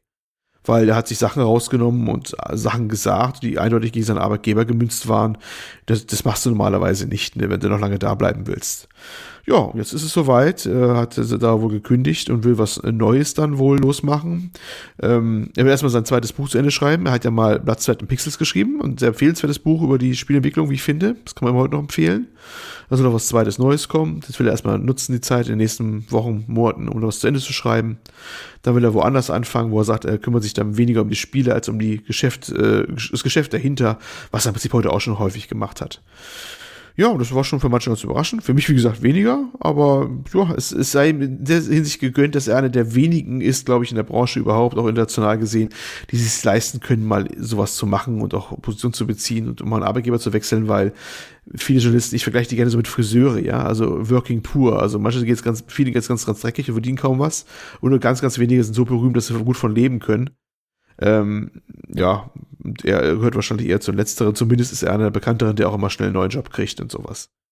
Und ja, das ist es halt. Es ist halt woanders. Mal mhm. sehen, wo es ihn hin verschlägt. Aber ja, er hat es wesentlich anscheinend konsequent durchgezogen, seine, seine Position. Und ja, ist auch mal nicht unbedingt selbstverständlich heutzutage. Ja, das stimmt. Also ich war ähm, ein bisschen überrascht. Also nicht wegen der Kündigung an sich, sondern ich habe mich ein bisschen jetzt mit dem Thema befasst und so ein bisschen mir Sachen dazu angeschaut und mich ein bisschen eingelesen. Und ich, also bei mir war Jason Scheuer immer als der Videospieljournalist vermerkt in meinem Kopf. Ja, wir haben ja schon mal öfter irgendwelche äh, Artikel von ihm herangezogen, wo er dann äh, wieder irgendwelche Insider-Informationen ausgräbt, was natürlich an den guten Kontakten lag, die du schon erwähnt hast. Ähm, aber äh, also ich dachte halt, der wäre die Koryphäe, aber was ich dann so an Kommentaren gelesen habe, äh, von vielen Usern und äh, auf seinen äh, Weggang hin Also, wie du schon gesagt hast, da gibt es ja anscheinend einen Zwist zwischen äh, der Firma und den Angestellten und bei den Usern ist es ähnlich. Also es gibt äh, viele, die schreiben, ey, der Typ schreibt eh nur Müll und ist äh, irgendwie, keine Ahnung, äh, äh, zu links eingestellt und der wird da irgendwie nur SJW-Kacke machen und äh, dann gibt es äh, Leute, die sagen, ja, aber das liegt nicht nur an ihm, Kotaku ist sowieso ganz kacke und also das ist krass, Ja, hätte ich nicht das erwartet. ist- Ich, also, Hast du nicht gewusst? Nee, das also ist das ganze- Internet, Lukas. Ja, es ist, es ist das ganze Thema Kotaku und so. Es ist, es ist, ist sehr, sehr aufgeladen, das Thema, auch schon längere Zeit. Also Kotaku auch, er auch selber. Er ist, das heißt, er ist links. Also für für uns in Deutschland wäre er immer noch nicht, lange noch nicht links, aber ich glaube, Tobi kann das eher was zu sagen. Wenn du was Einstellungen hast, die nicht ganz republikanisch sind, sondern auch mal sowas wie Arbeitnehmerrechte und sowas vertrittst und sowas, dann bist du ja manchmal halt schon halber Sozialist, glaube ich, in der, in der Landschaft, ne? Und das hat er gemacht und deswegen wird er von vielen als, als Linker wohl gesehen und sowas auch. Und das kreiden ihm manche auch an und ach, es ist alles, es haben sich da Grüppchen halt gebildet und es ist ein bisschen alles aufgeladen, die Atmosphäre sicherlich. Ja. Und ja, manche meinen auch, er würde natürlich dann auch alles ausschlachten, was er so an Informationen findet. Naja, gut, ich weiß nicht, da machen andere. Der Mann ist Journalist, was soll er denn sonst machen? Ja, das habe ich mir auch gedacht. Also das ist so ein bisschen, weißt du, ich habe immer eine einen Eindruck gehabt, klar, macht er macht Sachen, er macht er macht Stories aus Sachen aus äh, Themen, die er findet, ist klar. Aber das machen manche auch aus nichts ne, oder finden was. Also er hatte gefühlt immer äh, was was gehabt, aber auch Grundlage auch da war zu, ne? Und Ja, ne, ähm, ich bin, ich bin ja nach wie vor ab und an in so, in so einem Bioware-Fanforum unterwegs und er hat ja sehr viele Artikel dazu geschrieben, damals Mhm. Ja. auch ähm, über die Entwicklungen von Mass Effect, Andromeda, Anthem und so weiter. Und mein lieber Schwan, da ist ihm auch einiges an Hatred entgegengeschlagen. Ja, ne? Ja, ähm, ja, einfach weil eben seine Artikel teilweise sehr kritisch waren. Und äh, dann kommen die sogenannten White Knights Ja, ja. und ähm, verteidigen da irgendwie alles, was in den heiligen Hallen von BioWare passiert ist und so. Und auch deswegen, also auch wegen, nicht nur wegen seiner politischen Einstellung oder so, auch wegen dem Inhalt der Artikel teilweise, ähm, war er immer schon umstritten, sage ich mal. Ähm, aber ich glaube auch, also ich, ich, ich sehe es so wie du, Olli, ich glaube auch um den, um den braucht man sich keine Sorgen machen, der fällt schon wieder auf die Füße irgendwie da. Äh, also, wenn einer irgendwie in der Spielejournalie wieder einen Job kriegt, wenn er einen will, dann ist es, glaube ich, der. genau, dann ist es er. Also es ist einer der, der ich glaube, es gibt vielleicht auch nur noch drei oder fünf Leute, wo man die man aus dem Kopf kennt, jetzt international, die, die äh, so, so einen Ruf haben, wenn überhaupt, ne? Und er ist da irgendwie ganz, ganz mit oben mit dabei. Ich glaube, der findet zurzeit immer was. Er ist wahrscheinlich ein um, vielleicht manchmal unbequemer Mensch, äh, mu- musst du schon einen passenden Arbeitgeber für finden, so nach dem Motto. Der muss sich da frei entfalten können, ne? Aber er ist natürlich ein Riesenname und ich glaube, der wird immer was finden, ja. Ja, denke ich auch. Und ich finde auch, ich meine, gut, er hat jetzt noch nicht äh, mein liebstes Studio attackiert, soweit ich weiß, aber ich finde es als, als User, äh, selbst wenn ich jetzt die Artikel vielleicht nicht so extrem lesen würde oder so, aber ich finde, es ist doch eine Bereicherung, wenn einfach äh, auf verschiedenen Ebenen berichtet wird. Und wie ihr gerade schon gesagt habt, das geht ja über das hinaus, was viele andere machen. Ja, also Ja, der ja, ja, steckt ja, ja schon klar. viel Arbeit da rein. Also Ja, das wünsche ich mir von, von würde ich mir eigentlich von manchen deutschen Journalisten wünschen, aber die haben, glaube ich, die Mittel gar nicht mehr dazu, weißt du? Weil die, die Ja. müssen von Pressemitteilungen leben und er ist, er, er bekommt Informationen zugespielt. Er redet mit Leuten unter anonymem Schutz und sowas. Also der kriegt Sachen von, von in, innerhalb des Studios raus. Da träumen die Kollegen hier wahrscheinlich in Deutschland von nachts, was der rauskriegt. Ne? richtig, ja. Ja, das ist wirklich so. Aber ist schon bezeichnend, finde ich, dass das so, ich meine, das ist ja der eine Typ in der Spielebranche, der sowas hinkriegt, gefühlt. Ja, also, Ja, so, sonst kenne ich keinen anderen Namen. Nee, also klar wirklich, kenne ich deutsche Spieleredakteure, aber Ja. jetzt so international, ne.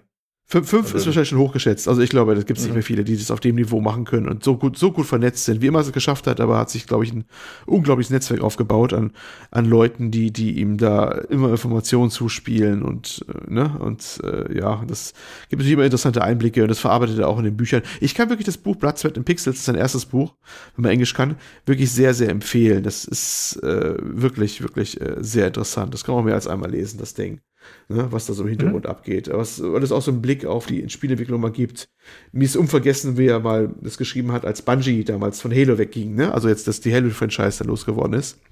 Wie sie gekämpft haben, um, um äh, das eigentlich von, von Microsoft loszukommen und dass das auch nicht alles so geklappt hat, wie sie es geträumt haben. Äh, Er hat gesagt damals, also er hat Berichte gehört von Leuten, die damals da waren, als dann Microsoft-Manager denen wohl gesagt hat, ja, ihr seid jetzt frei. Ne? Also das ist, wenn ihr das, durch habt, dann seid ihr von uns weg. Da war das ein, wohl ein riesen Gejubel damals in, bei dem Meeting. Ne? Wo einmal der, hat er, glaube ich, den Microsoft-Menschen, glaube ich, interviewt gehabt, der, der immer noch konsterniert meinte, man könnte meinen, die wären bei uns im Arbeitslager gewesen oder sowas. so, so begeistert, wie die weg waren, ne? Ja, die wollten weg, damit sie endlich nicht mal mehr den nächsten Space-Shooter machen müssen. Ne? Ja, und was haben sie später gemacht? Dann haben sie, dann haben sie Destiny gemacht und sind bei Activision gelandet und er meinte ja, als dann Division, äh, Quatsch, Destiny fertig war, da waren von den Leuten, die damals gejubelt hatten, auch glaube ich noch zwei noch da oder sowas. Und so. Hm. Also das ist, er hat da ganz interessante Sachen mal so geschrieben, ja. Ja. Äh, und er hat noch über Twitter angekündigt, dass er jetzt in Zukunft über die Website maximumfun.org den Triple Click Podcast äh, vertreiben wird. Oder was heißt vertreiben wird? Äh, veröffentlichen wird. Mit zwei Spiele-Journalisten-Kollegen. Wollte ich nur ja, kurz erwähnen. Hm. Da wird es jetzt schon hart, ne? weil dazu da jetzt natürlich dann Konkurrenz zu uns. Das ist ja äh, nicht ohne. Habe ich äh, gerade akustisch nicht verstanden, was?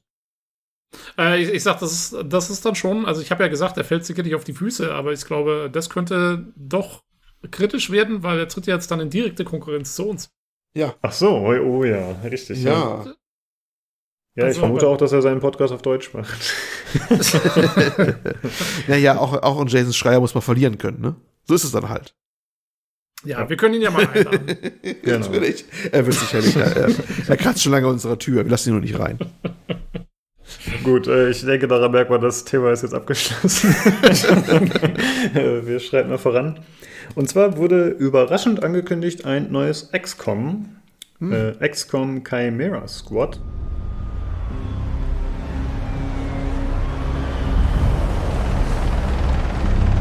Chimera Squad, you have the green light. Be advised, multiple hostiles reported. Blue Blood, Verge, confirm position. Confirmed. On my order. Breach! Breach! Breach! Das ist ein Ableger, also kein vollwertiges XCOM, kein XCOM 3. Äh, ich werde das nächste Woche im Podcast präsentieren mit einem kleinen Review. Deswegen ja, äh, fasse ich. Es, es kommt hm. ja schon raus. Das ist ja eigentlich der eigentliche Witz dran, ne? Es kommt ja aus nix. Also, das muss man mal sagen, wie das herkam. Ich, genau. Das war, plötzlich war das da.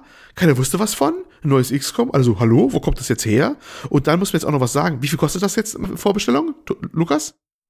10 Euro aktuell. 10 Euro? Das, 10? Genau, das ist der halbe Preis, glaube ich. Regulär soll es 20 kosten, aber aktuell ist es noch rabattiert und es erscheint am 24.04.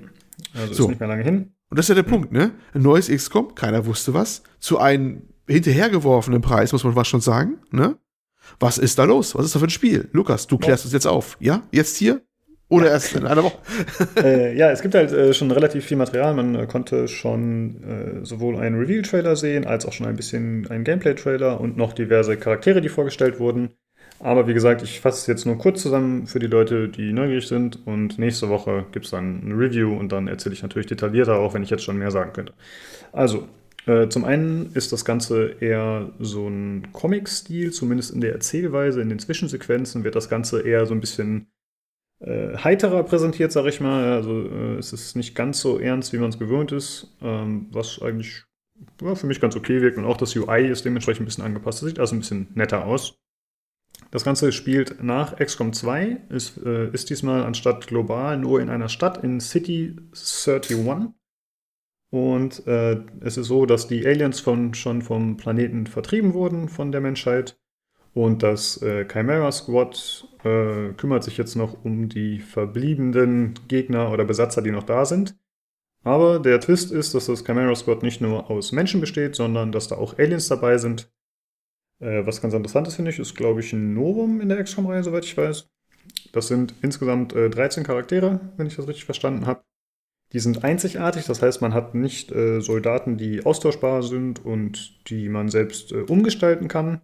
Das heißt, ich kann leider nicht mein eigenes äh, XCOM-Squad hier aus Discord-Mitgliedern wieder zusammenstellen Nein. mit eurer Hilfe. Genau, das ist ein bisschen schade, äh, aber es wurde auch schon Mod-Support angekündigt, das heißt, vielleicht wird sich das in Zukunft noch ändern. Mal schauen. Ähm, das Ganze wird äh, ja, dem Preis entsprechend dann auch in einem deutlich kleineren Rahmen an, äh, äh, präsentiert, sage ich mal. Also es, äh, es, orientiert sich schon an XCOM 2, äh, aber die Features scheinen nicht so ausufernd zu sein und nicht so umfangreich. Und ich vermute, dass dann auch die Story nicht so lang sein wird. Äh, beziehungsweise das ganze Spiel nicht so lang sein wird, trotz ähnlicher Mechaniken. Äh, was noch ganz interessant ist, es wird im Spiel verschiedene Phasen geben. Ähm, das heißt, man hat zum Beispiel eine Breach-Phase, in der man äh, die Einheiten unbemerkt positioniert. Das heißt, man kann zum Beispiel durch Fenster reinspringen oder man kann durch ein äh, durch die Tür mit den Waffen direkt reinstürmen und schießen oder man macht irgendwelche Aktionen durch Untergrundtunnel. Das können dann auch teilweise nur gewisse Charaktere. Also da soll es äh, so ein bisschen andere Vorgehensweisen geben und die sollen auch erforderlich sein. Dann gibt es eine Action-Phase, die aber nicht, wie man es sonst von XCOM kennt, immer im Wechsel stattfindet. Also ein Squad und dann die Gegner, sondern es soll so sein, dass es äh, einen Initiative-Balken gibt, wie man es von anderen äh, rundenbasierten Rollenspielen kennt oder anderen rundenbasierten Spielen. Das heißt, das Ganze äh, wird ein bisschen aufgeweicht und ein bisschen verändert, das ganze Gameplay. Und der dritte Teil ist die Strategy Map, wo man quasi vor den Missionen und nach den Missionen die Leute ausrüstet und äh, oder beziehungsweise Missionen auswählt und das Ganze ein bisschen abstimmt. Das ist im Grunde so der Überblick. Was noch zu erwähnen wäre, dadurch, dass man einzigartige Charaktere spielt, bedeutet das auch, wenn ein Charakter stirbt, dann muss die Mission neu gestartet werden. Denn man kann ja nicht einfach neue Rekruten anwerben, wie es sonst immer ging. Ach so. Äh, ja. Aber du hast, wie viele Charaktere hast du? Oh. Das waren 13. relativ viele. Eben. Ich hätte jetzt schon gedacht, dass da ein paar. Ja, die können auch äh, halt weiterhin verletzt sein. Und ich vermute, deswegen hast du ein paar mehr oder je nach Spielstil, weil die haben halt auch einzigartige Fähigkeiten. Also es ist jetzt nicht mehr so, dass du sagst, äh, ich habe von meinen 13 Charakteren sind zwei äh, oder drei Assaults, die einfach alle gleich funktionieren, sondern es sollen tatsächlich Charaktere sein, die bestimmte Fähigkeiten haben und dann kann halt der eine Alien kann vielleicht Gedankenkontrolle und der nächste hat vielleicht eine krasse Stampfattacke, aber es soll wirklich so sein, dass jeder äh, sich unterscheidet von den anderen. Und äh, ja, ist mal ein anderer Ansatz. Ich habe mich schon gewundert, warum machen sie das so? Also ich dachte erst so, ja, okay, das ist vielleicht XCOM 3 und dann haben sie halt neue Sachen ausprobiert, da haben sie gemerkt, okay, das ist nichts und wir machen da lieber ein eigenständiges Spiel raus. Aber der Preis lässt ja doch irgendwie anderen Rückschluss zu. Also ob die vielleicht einfach ein bisschen Dinge ausprobiert haben und dann gemerkt haben, nee, das ist nichts und wir machen dann Spin-off draus. Überraschend auf jeden Fall. Und da muss man halt auch mal gucken, wie lange wird das Spiel dauern? Ja, also wie viel bietet das für diese 10 Euro? Ich meine, ganz ehrlich, da reicht mir 5 Stunden eigentlich schon so, denke ich mir, weil, keine Ahnung, also 10 Euro ist ja kein großer Preis. Und äh, die Frage ist auch, inwieweit bietet das Wiederspielwert? Man kann wohl auch wieder Missionen auswählen und so, aber da muss man dann mal sehen, das erzähle ich dann im Review hoffentlich. Hm. Es erinnert auf Anhieb so ein bisschen an diesen Tactical Legacy Dingens, ne? DLC so. Mhm. Mit einer, Stimmt. Hm, mit ja. einer eher linearen Auf Aufmachung und, und äh, du musst gucken, dass du die Charaktere wirklich durchbringst und so. Genau, stimmt. ja. Und äh, grafisch ähnelt das Ganze tatsächlich wieder ziemlich ähnlich, also dann ähnelt das XCOM 2 doch wieder sehr. Äh, bis auf diesen Stil mit der Comic-Präsentation halt inzwischen, also mit den Videos und so. Ansonsten finde ich es grafisch XCOM 2 bisher recht ähnlich, aber das muss man dann mal sehen, wenn ich es wirklich selbst spiele. Äh, ja, was noch interessant ist, dass es vier Tage vor Gears Tactics erscheint. Was ja im Grunde auch äh, eine XCOM-Reiteration ist, wenn man so will, oder zumindest daran angelehnt ist. Und das finde ich doch schon überraschend, dass sie jetzt gesagt haben, okay, wir müssen uns unbedingt noch davor drücken, so kurzfristig. Ob sie das als nötig erachtet haben oder was das für Gründe hat, kann ich nicht so ganz nachvollziehen. Etwas strange. Vor allen Dingen auch so aus dem Nichts, ne? Das ist ja wirklich Ja. überraschend gekommen. Vor allen Dingen die, die äh, Gears Tactics Leute werden sich gefreut haben, als sie das gehört haben, wahrscheinlich. Ja, so, ja. Stimmt. Ja. Etwas strange. Äh, ja, und ich werde das äh, dann nächste Woche äh, reviewen. Da müssen wir mal gucken, je nachdem, wann wir die Folge aufnehmen. Es kann sein, dass wir direkt den Tag nach dem Release aufnehmen. Da werde ich natürlich nicht das ganze Spiel durchgespielt haben. Aber dann kann ich zumindest aus erster Hand mal einen Eindruck geben. Und äh, die Woche darauf wird es dann auch von mir ein Gears Tactics Review geben. Äh, ein ziemlich Aha. guter Monat für mich tatsächlich in Sachen Oh Games. shit, äh, ganz viel Ja. Rundenstrategie, äh, nee, Rundenstrategie, nee, wie nennt man das? Äh, Taktik? Rundentaktik. Rundentaktik. Rundentaktik Wochen Genau. und PCGC Podcast. ah. Genau. Äh, ja, ihr seid ja nicht, beide nicht so die XCOM-Spieler, ne? Deswegen ist es für euch wahrscheinlich nicht so Na, du, also ich meine, den ersten Teil habe ich ja zweimal durchgespielt und auch sehr gerne. Oh, den so zweiten dazu. Teil, den zweiten Teil habe ich angefangen gehabt, nur blöderweise war es dann so, ich hatte den quasi direkt im Anschluss ans Durchspielen von XCOM 1 angefangen gehabt. Und dann war ich es noch so gewohnt, dass ich in XCOM 1 hatte ich schon voll die Power-Truppe und, und alle hatten super viele Fähigkeiten und ewig viel Ausrüstung und ich hatte voll die Optionen und konnte alles machen und hatte Max und was weiß ich nicht alles. Und dann fängst du so an mit XCOM 2 und alle haben nur irgendwie, was weiß ich, zwei Health-Punkte und, und, und so die kleine Mini-Waffe. Und das hat mich dann irgendwann so genervt, dass ich es dann erstmal habe liegen lassen. Aber es liegt auf jeden Fall hier noch auf meinem, ganz weit oben auf meinem Pile of Shame. äh, weil eigentlich fand ich es sau cool. Also eigentlich, XCOM taugt mir, die, die neuen XCOM-Teile taugen mir voll gut. Also. Ja. Äh, ja. Ja, ich denke mal, Ja, das wird eher so ein XCOM Lite. Das Einzige, was mir ein bisschen Sorge bereitet, wenn das jetzt kommt, heißt das, dass XCOM 3 erst in vier Jahren kommt? Keine Ahnung. Das wäre halt ein bisschen schade. Ich hoffe nicht, dass wir da jetzt so lange noch warten müssen, sondern dass es tatsächlich von einem separaten Team oder so gemacht wurde. Ja, oder dass es so ist, wie du schon spekuliert hast, dass sie wirklich ähm, einfach Sachen ausprobiert haben, die dann vielleicht nicht funktioniert haben für ein neues XCOM und damit Mhm. so ein bisschen jetzt, ja, vielleicht auch so ein bisschen auf die Schnelle halt äh, so, ein, so, ein, so ein Ding rausgehauen haben. Das kann ja wirklich sein. Ähm, könnte ich mir gut vorstellen, dass, dass, dass sie da irgendwie ein bisschen rumexperimentiert haben und gesagt haben, nee, in XCOM 3 können wir es nicht gebrauchen, aber ja, wir können ja mal so ein, so ein bisschen so ein Nebenprojekt irgendwie an den Start bringen. Mhm. So kommt es Ja. mir vor, auf jeden Fall. Ja, hoffentlich ist es so. Und ich freue mich schon drauf. Ich habe es äh, auf jeden Fall schon direkt gekauft, als es angekündigt wurde. Also ich habe mir ganz kurz was dazu angeschaut, aber eigentlich war für mich klar, ich will es ausprobieren. Und wenn es nur für den Podcast ist und wie gesagt ein Zehner, kann man da durchaus mal riskieren, denke ich. Ja. Gut, dann äh, kommen wir zur letzten News. Äh, und zwar gab es da die letzten Tage oder letzten Wochen auf Twitter schon immer mal wieder irgendwelche ominösen Tweets von dem offiziellen Crysis äh, Twitter-Account. Und jetzt äh, ist es offiziell, ein Remaster von Crysis 1 wird erscheinen. Das soll äh, dieses Jahr im Sommer erscheinen für PC, Xbox One, PS4 und Switch.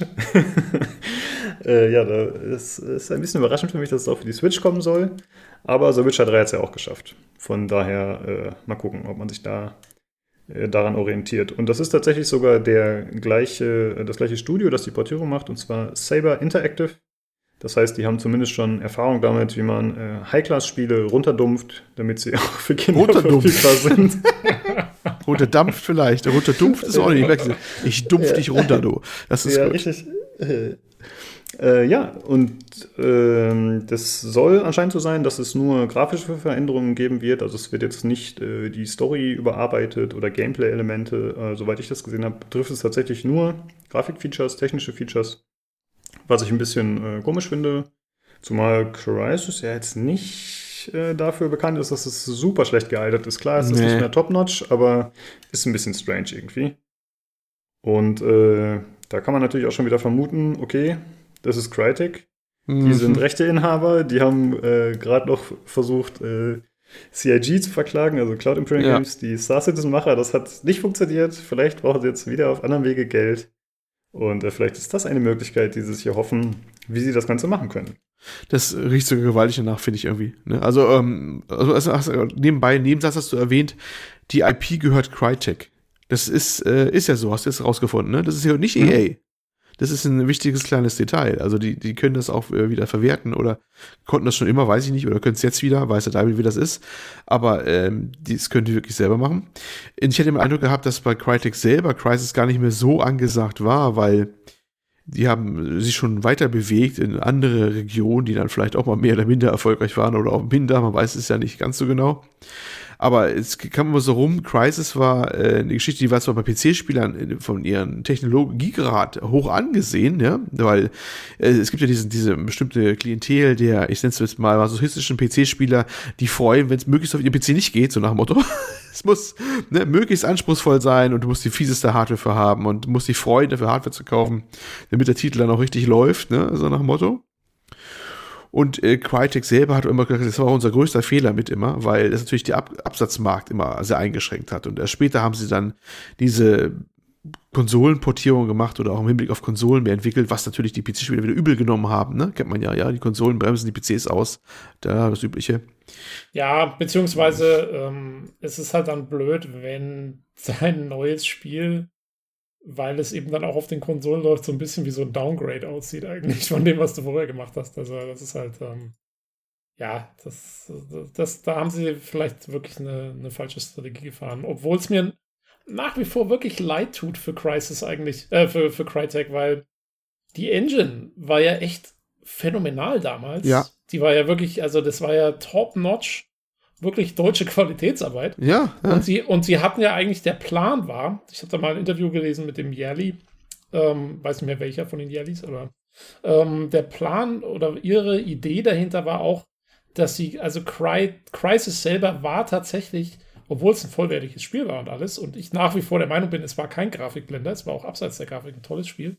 Ähm, aber es war tatsächlich schon auch so ein bisschen gedacht als spielbare Tech-Demo, um die Engine an den Mann zu bringen. Die haben, die sind davon ausgegangen damals, dass sie die Cry-Engine richtig, richtig groß verkaufen können im Stil von Unreal, von Epic oder so. Also, mhm. das, das war ihr, ihr, ihr Plan oder ihr, ihre, ihre Hoffnung, sag ich mal. Und diese Engine wurde leider von niemandem wirklich äh, dann gekauft, obwohl die Editoren eigentlich gar nicht mal so schlecht sind. Ähm, aber aus irgendeinem Grund, ich weiß nicht, ob sie sie vielleicht zu teuer angeboten haben oder, oder ob die Leute einfach zu sehr eben schon auf mit Unreal oder, oder anderen Engines ähm, da gesetzt waren, aber war vielleicht so ein bisschen zum falschen Zeitpunkt, wer weiß. Aber das hat leider nicht geklappt und das ähm, hm. ja, ist eigentlich wirklich schade, weil die Engine war super und die hatten echt ein super Team und ähm, ja, äh, tut mir leid für die, dass die damit auch wirklich ein bisschen auf die Schnauze geflogen sind. Ja, ich habe das damals auch so verstanden als User aus der Außenperspektive. Äh, man hat ja tatsächlich diverse Videos wurden präsentiert zur CryEngine, zu den Tools, mit denen man da arbeitet. Und das sah ja auch alles fantastisch aus. Aber ich glaube tatsächlich, dass der Punkt, den du gerade auch schon genannt hast, unter anderem, äh, ist, dass einfach die Studios, die schon jahrelang oder jahrzehntelang teilweise sogar mit bestimmten Engines arbeiten, dass die nicht einfach all ihr Wissen über Bord werfen wollen, nur um eventuell technisch saubere oder bessere Spiele zu liefern. Ja. Einfach äh, grafisch gesehen so. Hm. Altes Thema, ich sag nur Bethesda hier mit Creation Engine hier, Fallout und sowas, ne? Und Skyrim Co. und jetzt gerade Fallout 76 äh, wo die auch eine Engine haben, die deutlich veraltet ist, die mal neu gemacht werden müsste. Und sie machen es nicht. Warum? Weil der, der Sprung ist schon gigantisch, wenn du es machen musst. Ne? Da musst du einiges dafür an Zeit und damit auch Geld in die Hand nehmen, um so einen Sprung zu bewerkstelligen. Und ich habe immer gehört gehabt, ähm, dass die K-Engine tatsächlich super war, aber zumindest zum damaligen Zeitpunkt die Dokumentation, Do Dokumentation und der Support nicht so auf dem Level war wie bei Unreal oder sowas. Ja, ja klar, ich meine, es war ja auch ein viel kleinerer Laden damals. Ja, und das, das, war, das war wichtig und das haben wohl auch die Studios gemerkt. Weil sie gesagt haben, es ist ja schön, dass ihr eine tolle Engine hat, aber ich brauche auch Ansprechpartner, ich brauche eindeutige Dokus, ich brauche Tutorials, ich brauche ne, alles, was ich brauche halt. Und angeblich, meine manche waren die da recht schlecht aufgestellt, sodass das Erlernen und tief eintauchen in die Materie und diese Engine für Außenstehende relativ schwierig wohl war. So meinen zumindest manche. Manche meinten, dass da gegen Unreal Unreal vorbildlich gewesen wäre. Ja, die war vielleicht zum Beispiel schon schwächer oder noch nicht auf dem Niveau gewesen wie die CryEngine, aber ähm, da hat sich dann sehr schnell, äh, also erstmal war ab Werk schon was da von Epic, was, was wohl recht gut gepflegt war. Ja, äh, da, ja, das kann ich bestätigen. Ich habe selber ein bisschen mit der Unreal Engine 3 damals äh, Sachen gemacht und die Tutorials und, und die Dokumentation und den Support, den du da hast, selbst für mich, äh, der ich alleine damit gearbeitet habe, ja. ohne ein Team oder so, äh, ist, war super. Du kannst dir das Ding komplett selber beibringen. Das ist äh, das ist alles super einfach und super gut erklärt. Und klar, ich meine, die, diese Ressourcen hat natürlich Crytek da nicht gehabt. Es war natürlich auch noch das Problem, ähm, deswegen sage ich es, vielleicht war es auch ein bisschen schlechtes Timing. Sie kamen ja mit dem Ding so ziemlich in der Mitte der Xbox 360-Generation damals. Und es mhm. war sicherlich, es wäre vielleicht sinnvoller gewesen, das zwei Jahre oder so später zu machen mit den neuen Konsolen, wo, wo die Leute vielleicht ein bisschen eher sagen, oh, okay, jetzt schauen wir mal, was wir damit machen können. Ähm, das war sicherlich auch nicht ganz klug. Aber auf jeden Fall, ähm, ja, dass sie jetzt ein Remaster machen, ähm, weiß ich nicht genau. Ich müsste es mir mal wieder anschauen, wie es heutzutage jetzt wirklich aussieht, Crisis. Ich glaube schon, dass mhm. man da jetzt einiges machen kann, gerade mit so Beleuchtungseffekten und so. Da geht sicherlich einiges. Also ich habe mir äh, ein paar Videos nochmal angeschaut und ein paar Screenshots und so. Es sieht immer noch gut aus, aber man sieht einfach schon, dass es nicht mehr äh, up-to-date ist, was die Technik angeht. Also ich weiß noch zum Beispiel, als man das damals das erste Mal gespielt hat und man, ich glaube, die erste Mission, man landet da am Strand oder so. Mhm. Und das sah einfach so fantastisch aus. Da waren diese Furchen in der Strand und dann kommt die Sonne irgendwie gerade übers Meer und das Wasser wird angestrahlt und dann hast du da diese coolen Bumpmaps oder wie ich das nenne, also dass halt einfach die Furchen von den Jeeps im Sand richtig toll zu sehen sind und so. Und wenn du das heute im Video siehst, dann ist das nicht mehr ganz so geil, wie man das in Erinnerung hatte. Das ja. sieht immer noch ansehnlich aus, aber vor allem, was mir aufgefallen ist, wie du gerade so gesagt hast, zum einen Beleuchtung, obwohl die immer noch glaube ich, ziemlich gut ist für ein damaliges Spiel, sieht immer noch super aus, aber es ist einfach, äh, heute gibt es einfach bessere Techniken schon. Und was mir aufgefallen ist, Texturen. der Sand zum Beispiel, der sieht nicht, also heutzutage schaffen das Spiele sehr gut, finde ich, die Beschaffenheit eines Untergrunds oder von Stoff oder so zu imitieren. Und das hat damals teilweise noch nicht so gut geklappt, habe ich das Gefühl. Ja, ich meine, das Spiel ist zehn Jahre alt. Also, Ja. äh, das ist klar, natürlich, das ist so irgendwann das, das Alter, so diese ganzen mehrschichtigen Materials und sowas, das hatten die damals wahrscheinlich alles noch gar nicht. Aber ja, Genau. also, ich meine, jetzt bin ich mal gespannt, mit welchem Aufwand sie dieses Remaster machen. Weil, wie ihr gesagt habt, ich meine, Crytek braucht sicherlich wieder mal Kohle, deswegen wird da mal wieder irgendwas, ja. Und da bin ich mir noch nicht sicher, ob das, äh, ob dieses Remaster dann wirklich, wirklich mit, mit Liebe zum Detail und so gemacht wird Mm, oder ob es so genau. ein Ding ist, was sie raushauen. Also da habe ich noch, da ich, bin ich noch sehr skeptisch. Da bin ich auch noch skeptisch, ehrlich gesagt, weil das ist auch so, ne, ich habe auch den Verdacht, das ist, dass die irgendwie jetzt echt dringend Geld brauchen. Also, ne, es gab ja in der Vergangenheit schon so ein paar Sachen, wie diese Klage gegen CRG und sowas, die sehr, sehr abenteuerlich war. Wir hatten das auch berichtet hier, ne, mit der Begründung und äh, wie andere Anwälte das zerlegt haben. Das war ja, Hallo, das ist der Running Comedy. Gag unseres Podcasts seit Folge 1. ja, Folge 1 muss es ja, das hat ja auch einen Grund irgendwie auch und wir machen es zwar manchmal ein bisschen lu- lustig drüber, aber wie du schon selber sagst, ist ein bisschen tragisch auch das Ganze, ne? Weil eigentlich Ja. sind wir ja froh um jeden Entwickler oder jede Bude hier in- auch in Deutschland, also ein bisschen Lokalpatriotismus muss mal sein, die auf hohem Niveau irgendwas raushauen können. Da gibt's nicht so viele von, ne? Vor allem, die ja noch ähm, äh, jetzt quasi mehr oder weniger unabhängig sind oder so und jetzt nicht wie wie angeschlossen Ubisoft-Studios sind, was es ja auch gibt hier in Deutschland oder, oder sowas. Und ähm, das ist immer schade und da hat echt immer das Gefühl, da, die, die kangeln sich immer von einer Notmaßnahme zur nächsten. Hm. Wobei ich immer wieder höre, dass ja zum Beispiel, also das, äh, die haben ja zum einen das Warface, was glaube Mhm. ich unter anderem in Russland ziemlich gut läuft, dieses Free-to-Play-Game. Und sie haben auch Hand Showdown, wo ich äh, immer wieder gute Sachen drüber höre. Aber wahrscheinlich hilft es nichts, wenn du eine kleine treue Playerbase hast, aber einfach nicht die große Masse damit ansprichst. Vielleicht ist das Wahrscheinlich. Das hat Showdown habe ich zwar auch mal wieder, dass es mittlerweile recht gut sein soll. Aber ich höre nicht, dass da, also gut, das kann ja auch mal täuschen, aber man findet es relativ selten in der Berichterstattung, ne? Also auch das muss nicht immer heißen, kann ja trotzdem irgendwo richtig Geld verdienen und äh, keiner kriegt's richtig mit, ne? Aber weil es nicht äh, laufend irgendwelche klickwürdigen News produziert oder so, ne? Aber weiß ich nicht, es kann natürlich gut sein, dass das da zwar in der Base, der Playerbase in der ganz gut ankommt, aber kein Wachstum hat und vielleicht auch nicht so viel an laufenden Einnahmen generiert. Beißt der Deibel, ne? Hm, Also ich kann halt äh, von mir nur ausgehen, aber ich finde, das Setting ist einfach nicht so gut gewählt. Denn es ist ja so ein Western-Setting, Südstaaten mit Mystik und Zombies und so, was ja eigentlich ziemlich cool und unique ist. Aber ich glaube, es ist tatsächlich zu unique und zu Nische. Also ich, ich glaube, das äh, spricht einfach nicht Ja. die breite Masse an. So kann ich es zumindest von mir sagen. Ich meine, Grim Dawn zum Beispiel hat sowas ja auch, da funktioniert sowas ja dann auch mal vielleicht. Ja. Ähm, Hm. ja, ach, wer weiß. Ich meine. Aber wie, wie ihr schon, ich meine, ich glaube, ich finde auch, also diese, diese ganze Firma und was die immer so veranstalten, das macht nicht den Eindruck, als ständen sie da auf besonders sicheren Beinen irgendwie die ganze Zeit. Ähm, deswegen. Ja, mal schauen. Ähm, also wenn's, wenn, wie heißen die Jungs? Cyber, Saber Interactive. Ah, Saber Interact. Äh, mein Gott, meine, wenn die gute Arbeit abliefern und, und machen, machen es nochmal richtig schick, äh, wieso nicht? Ich fand, wie gesagt, ich fand Crisis auch als, ich fand, es war nicht nur eine Tech-Demo, wie es von vielen geschimpft wurde, es war ein echt cooles Spiel, es hatte coole Features, es hatte diesen Nano-Suit, es hatte diese ganzen Waffen, ähm, die man dann mit irgendwelchen Upgrades ausstatten konnte oder irgendwelchen Attachments und so. Äh, gut, ich meine, das ist jetzt heute auch alles nichts so wahnsinnig Neues mehr, aber es war damals auf jeden Fall irgendwie, waren sehr coole Features. Und gerade der, der Nanosuit, den fand ich schon ziemlich cool. Du konntest, du konntest dich ja dann cloaken und irgendwie voll stealth-mäßig spielen oder du konntest irgendwie so den als Rüstung verwenden und, und da voll reinballern und so. Also, das hatte schon ziemlich cooles Gameplay, fand ich. Ja, wir sind uns da relativ einig. Ne? Wir beide sagen immer, das war eigentlich ein geiles Spiel. Also, äh, ich mochte vor allem, ja, der Nanosuit war cool, aber ich fand, der, ah, der würde heute, glaube ich, ein bisschen dynamischer gestaltet werden und war, glaube ich, dann in den Nachfolgern auch schon ein bisschen anders gewählt. Aber ich glaube, ich mochte vor allem einfach die Freiheit, dass du äh, große Level hattest, die äh, gut ausgestaltet waren und wo du einfach verschiedene Wege wählen konntest, wie du das Ganze angehst. Dann natürlich auch mit Hilfe des Suits.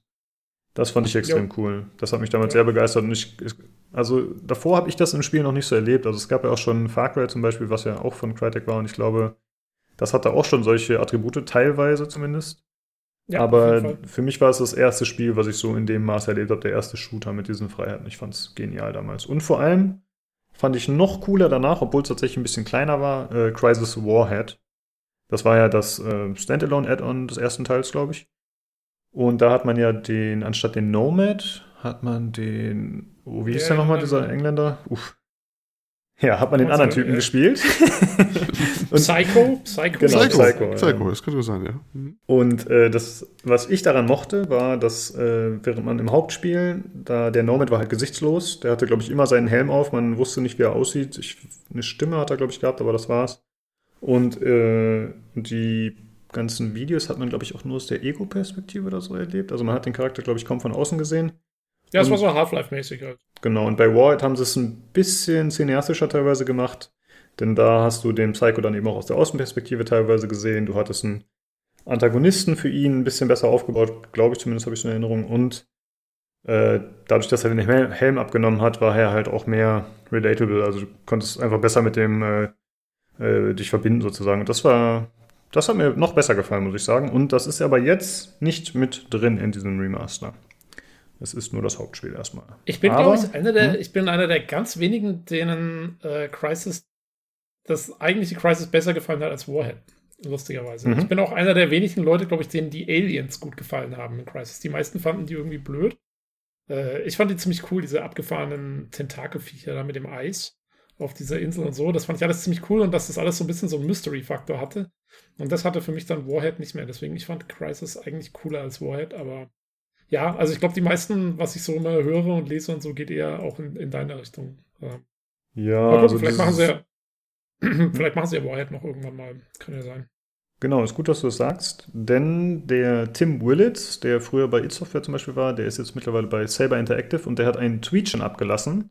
Also äh, Saber Interactive ist wie gesagt das Studio, das die äh, Switch-Umsetzung macht. Und der hat geschrieben, I always loved Crisis Game and it's exciting to work with Crytek to bring these games to new audiences. Also these Mhm. games, also er spricht von der Mehrzahl. Das heißt, da wird eventuell noch was kommen. Und er hat auch nochmal drunter geschrieben mit einem weiteren Tweet, äh, dass wir in Zukunft über die Remasters sprechen werden. Also es klingt auf jeden Fall so, als bräuchte Crisis mehr, äh, Crytek mehr Geld, als Crisis 1 abwerfen kann. Deswegen äh, müssen sie das gefühlt fünf Jahre alte Crisis 3 wahrscheinlich auch noch remastern. Nee, keine Ahnung. Aber äh, ja, also da kann noch mehr kommen und da kann man sich drauf freuen. Äh, was noch die Frage ist, wird der Multiplayer dabei sein? Ich glaube, es ist nur Singleplayer. Denn Ja, bisher ist ja nichts bestätigt, ja. Also Genau. man weiß bisher nur vom Singleplayer. Ob der Multiplayer mal wiederkommt, ist bisher mehr als fraglich. Ah, okay, danke. Ja, es gibt relativ viele Leute, die sagen, ey, Crysis hatte echt einen coolen Multiplayer, aber der war halt auch relativ schnell tot, glaube ich. Das Spiel war halt eher für seine Grafikpracht und nicht für seine, ja, für seinen Multiplayer bekannt. Dabei äh, war der tatsächlich ganz gut. Ich habe den auch mal gespielt. Ja, ey, ich bin auf jeden Fall gespannt. Ich, äh, was würdet ihr denn dafür bezahlen? Das wäre mal die Frage. Hm. Ein Fünfer? oh, shit. okay, also ich wäre bereit, Äh. also ich glaube, mehr als 20 Euro würde ich dafür tatsächlich nicht ausgeben, muss ich sagen. Wenn es wirklich nur rein technische Überarbeitungen sind. ja, ich, also ich, ich denke ich auch. Ich habe ich hab auf den Titel nicht unbedingt gewartet, ehrlich gesagt. Also deswegen kann ich da wie kein. Ich habe da jetzt emotional keinen Preis dran. Aber in, ungefähr deine Richtung, hätte ich gesagt, mehr auch nicht. Hm. Ja. Ähm, denn ja, ich meine, klar, man kann dann quasi die eigene Erinnerung nochmal gegenprüfen. Ja, ist das Spiel wirklich so cool, wie ich es in Erinnerung hatte, spielerisch, aber vielleicht wird man auch einfach nur enttäuscht. Und äh, ja, wie gesagt, die technischen Neuerungen interessieren einen. Aber wahrscheinlich hat mein Rechner heute noch Probleme mit dem Original Crisis, wenn man es komplett hochdreht. Can, Denn- can it run Crisis? Ist nicht umsonst ein, ein gängiger Spruch, ne?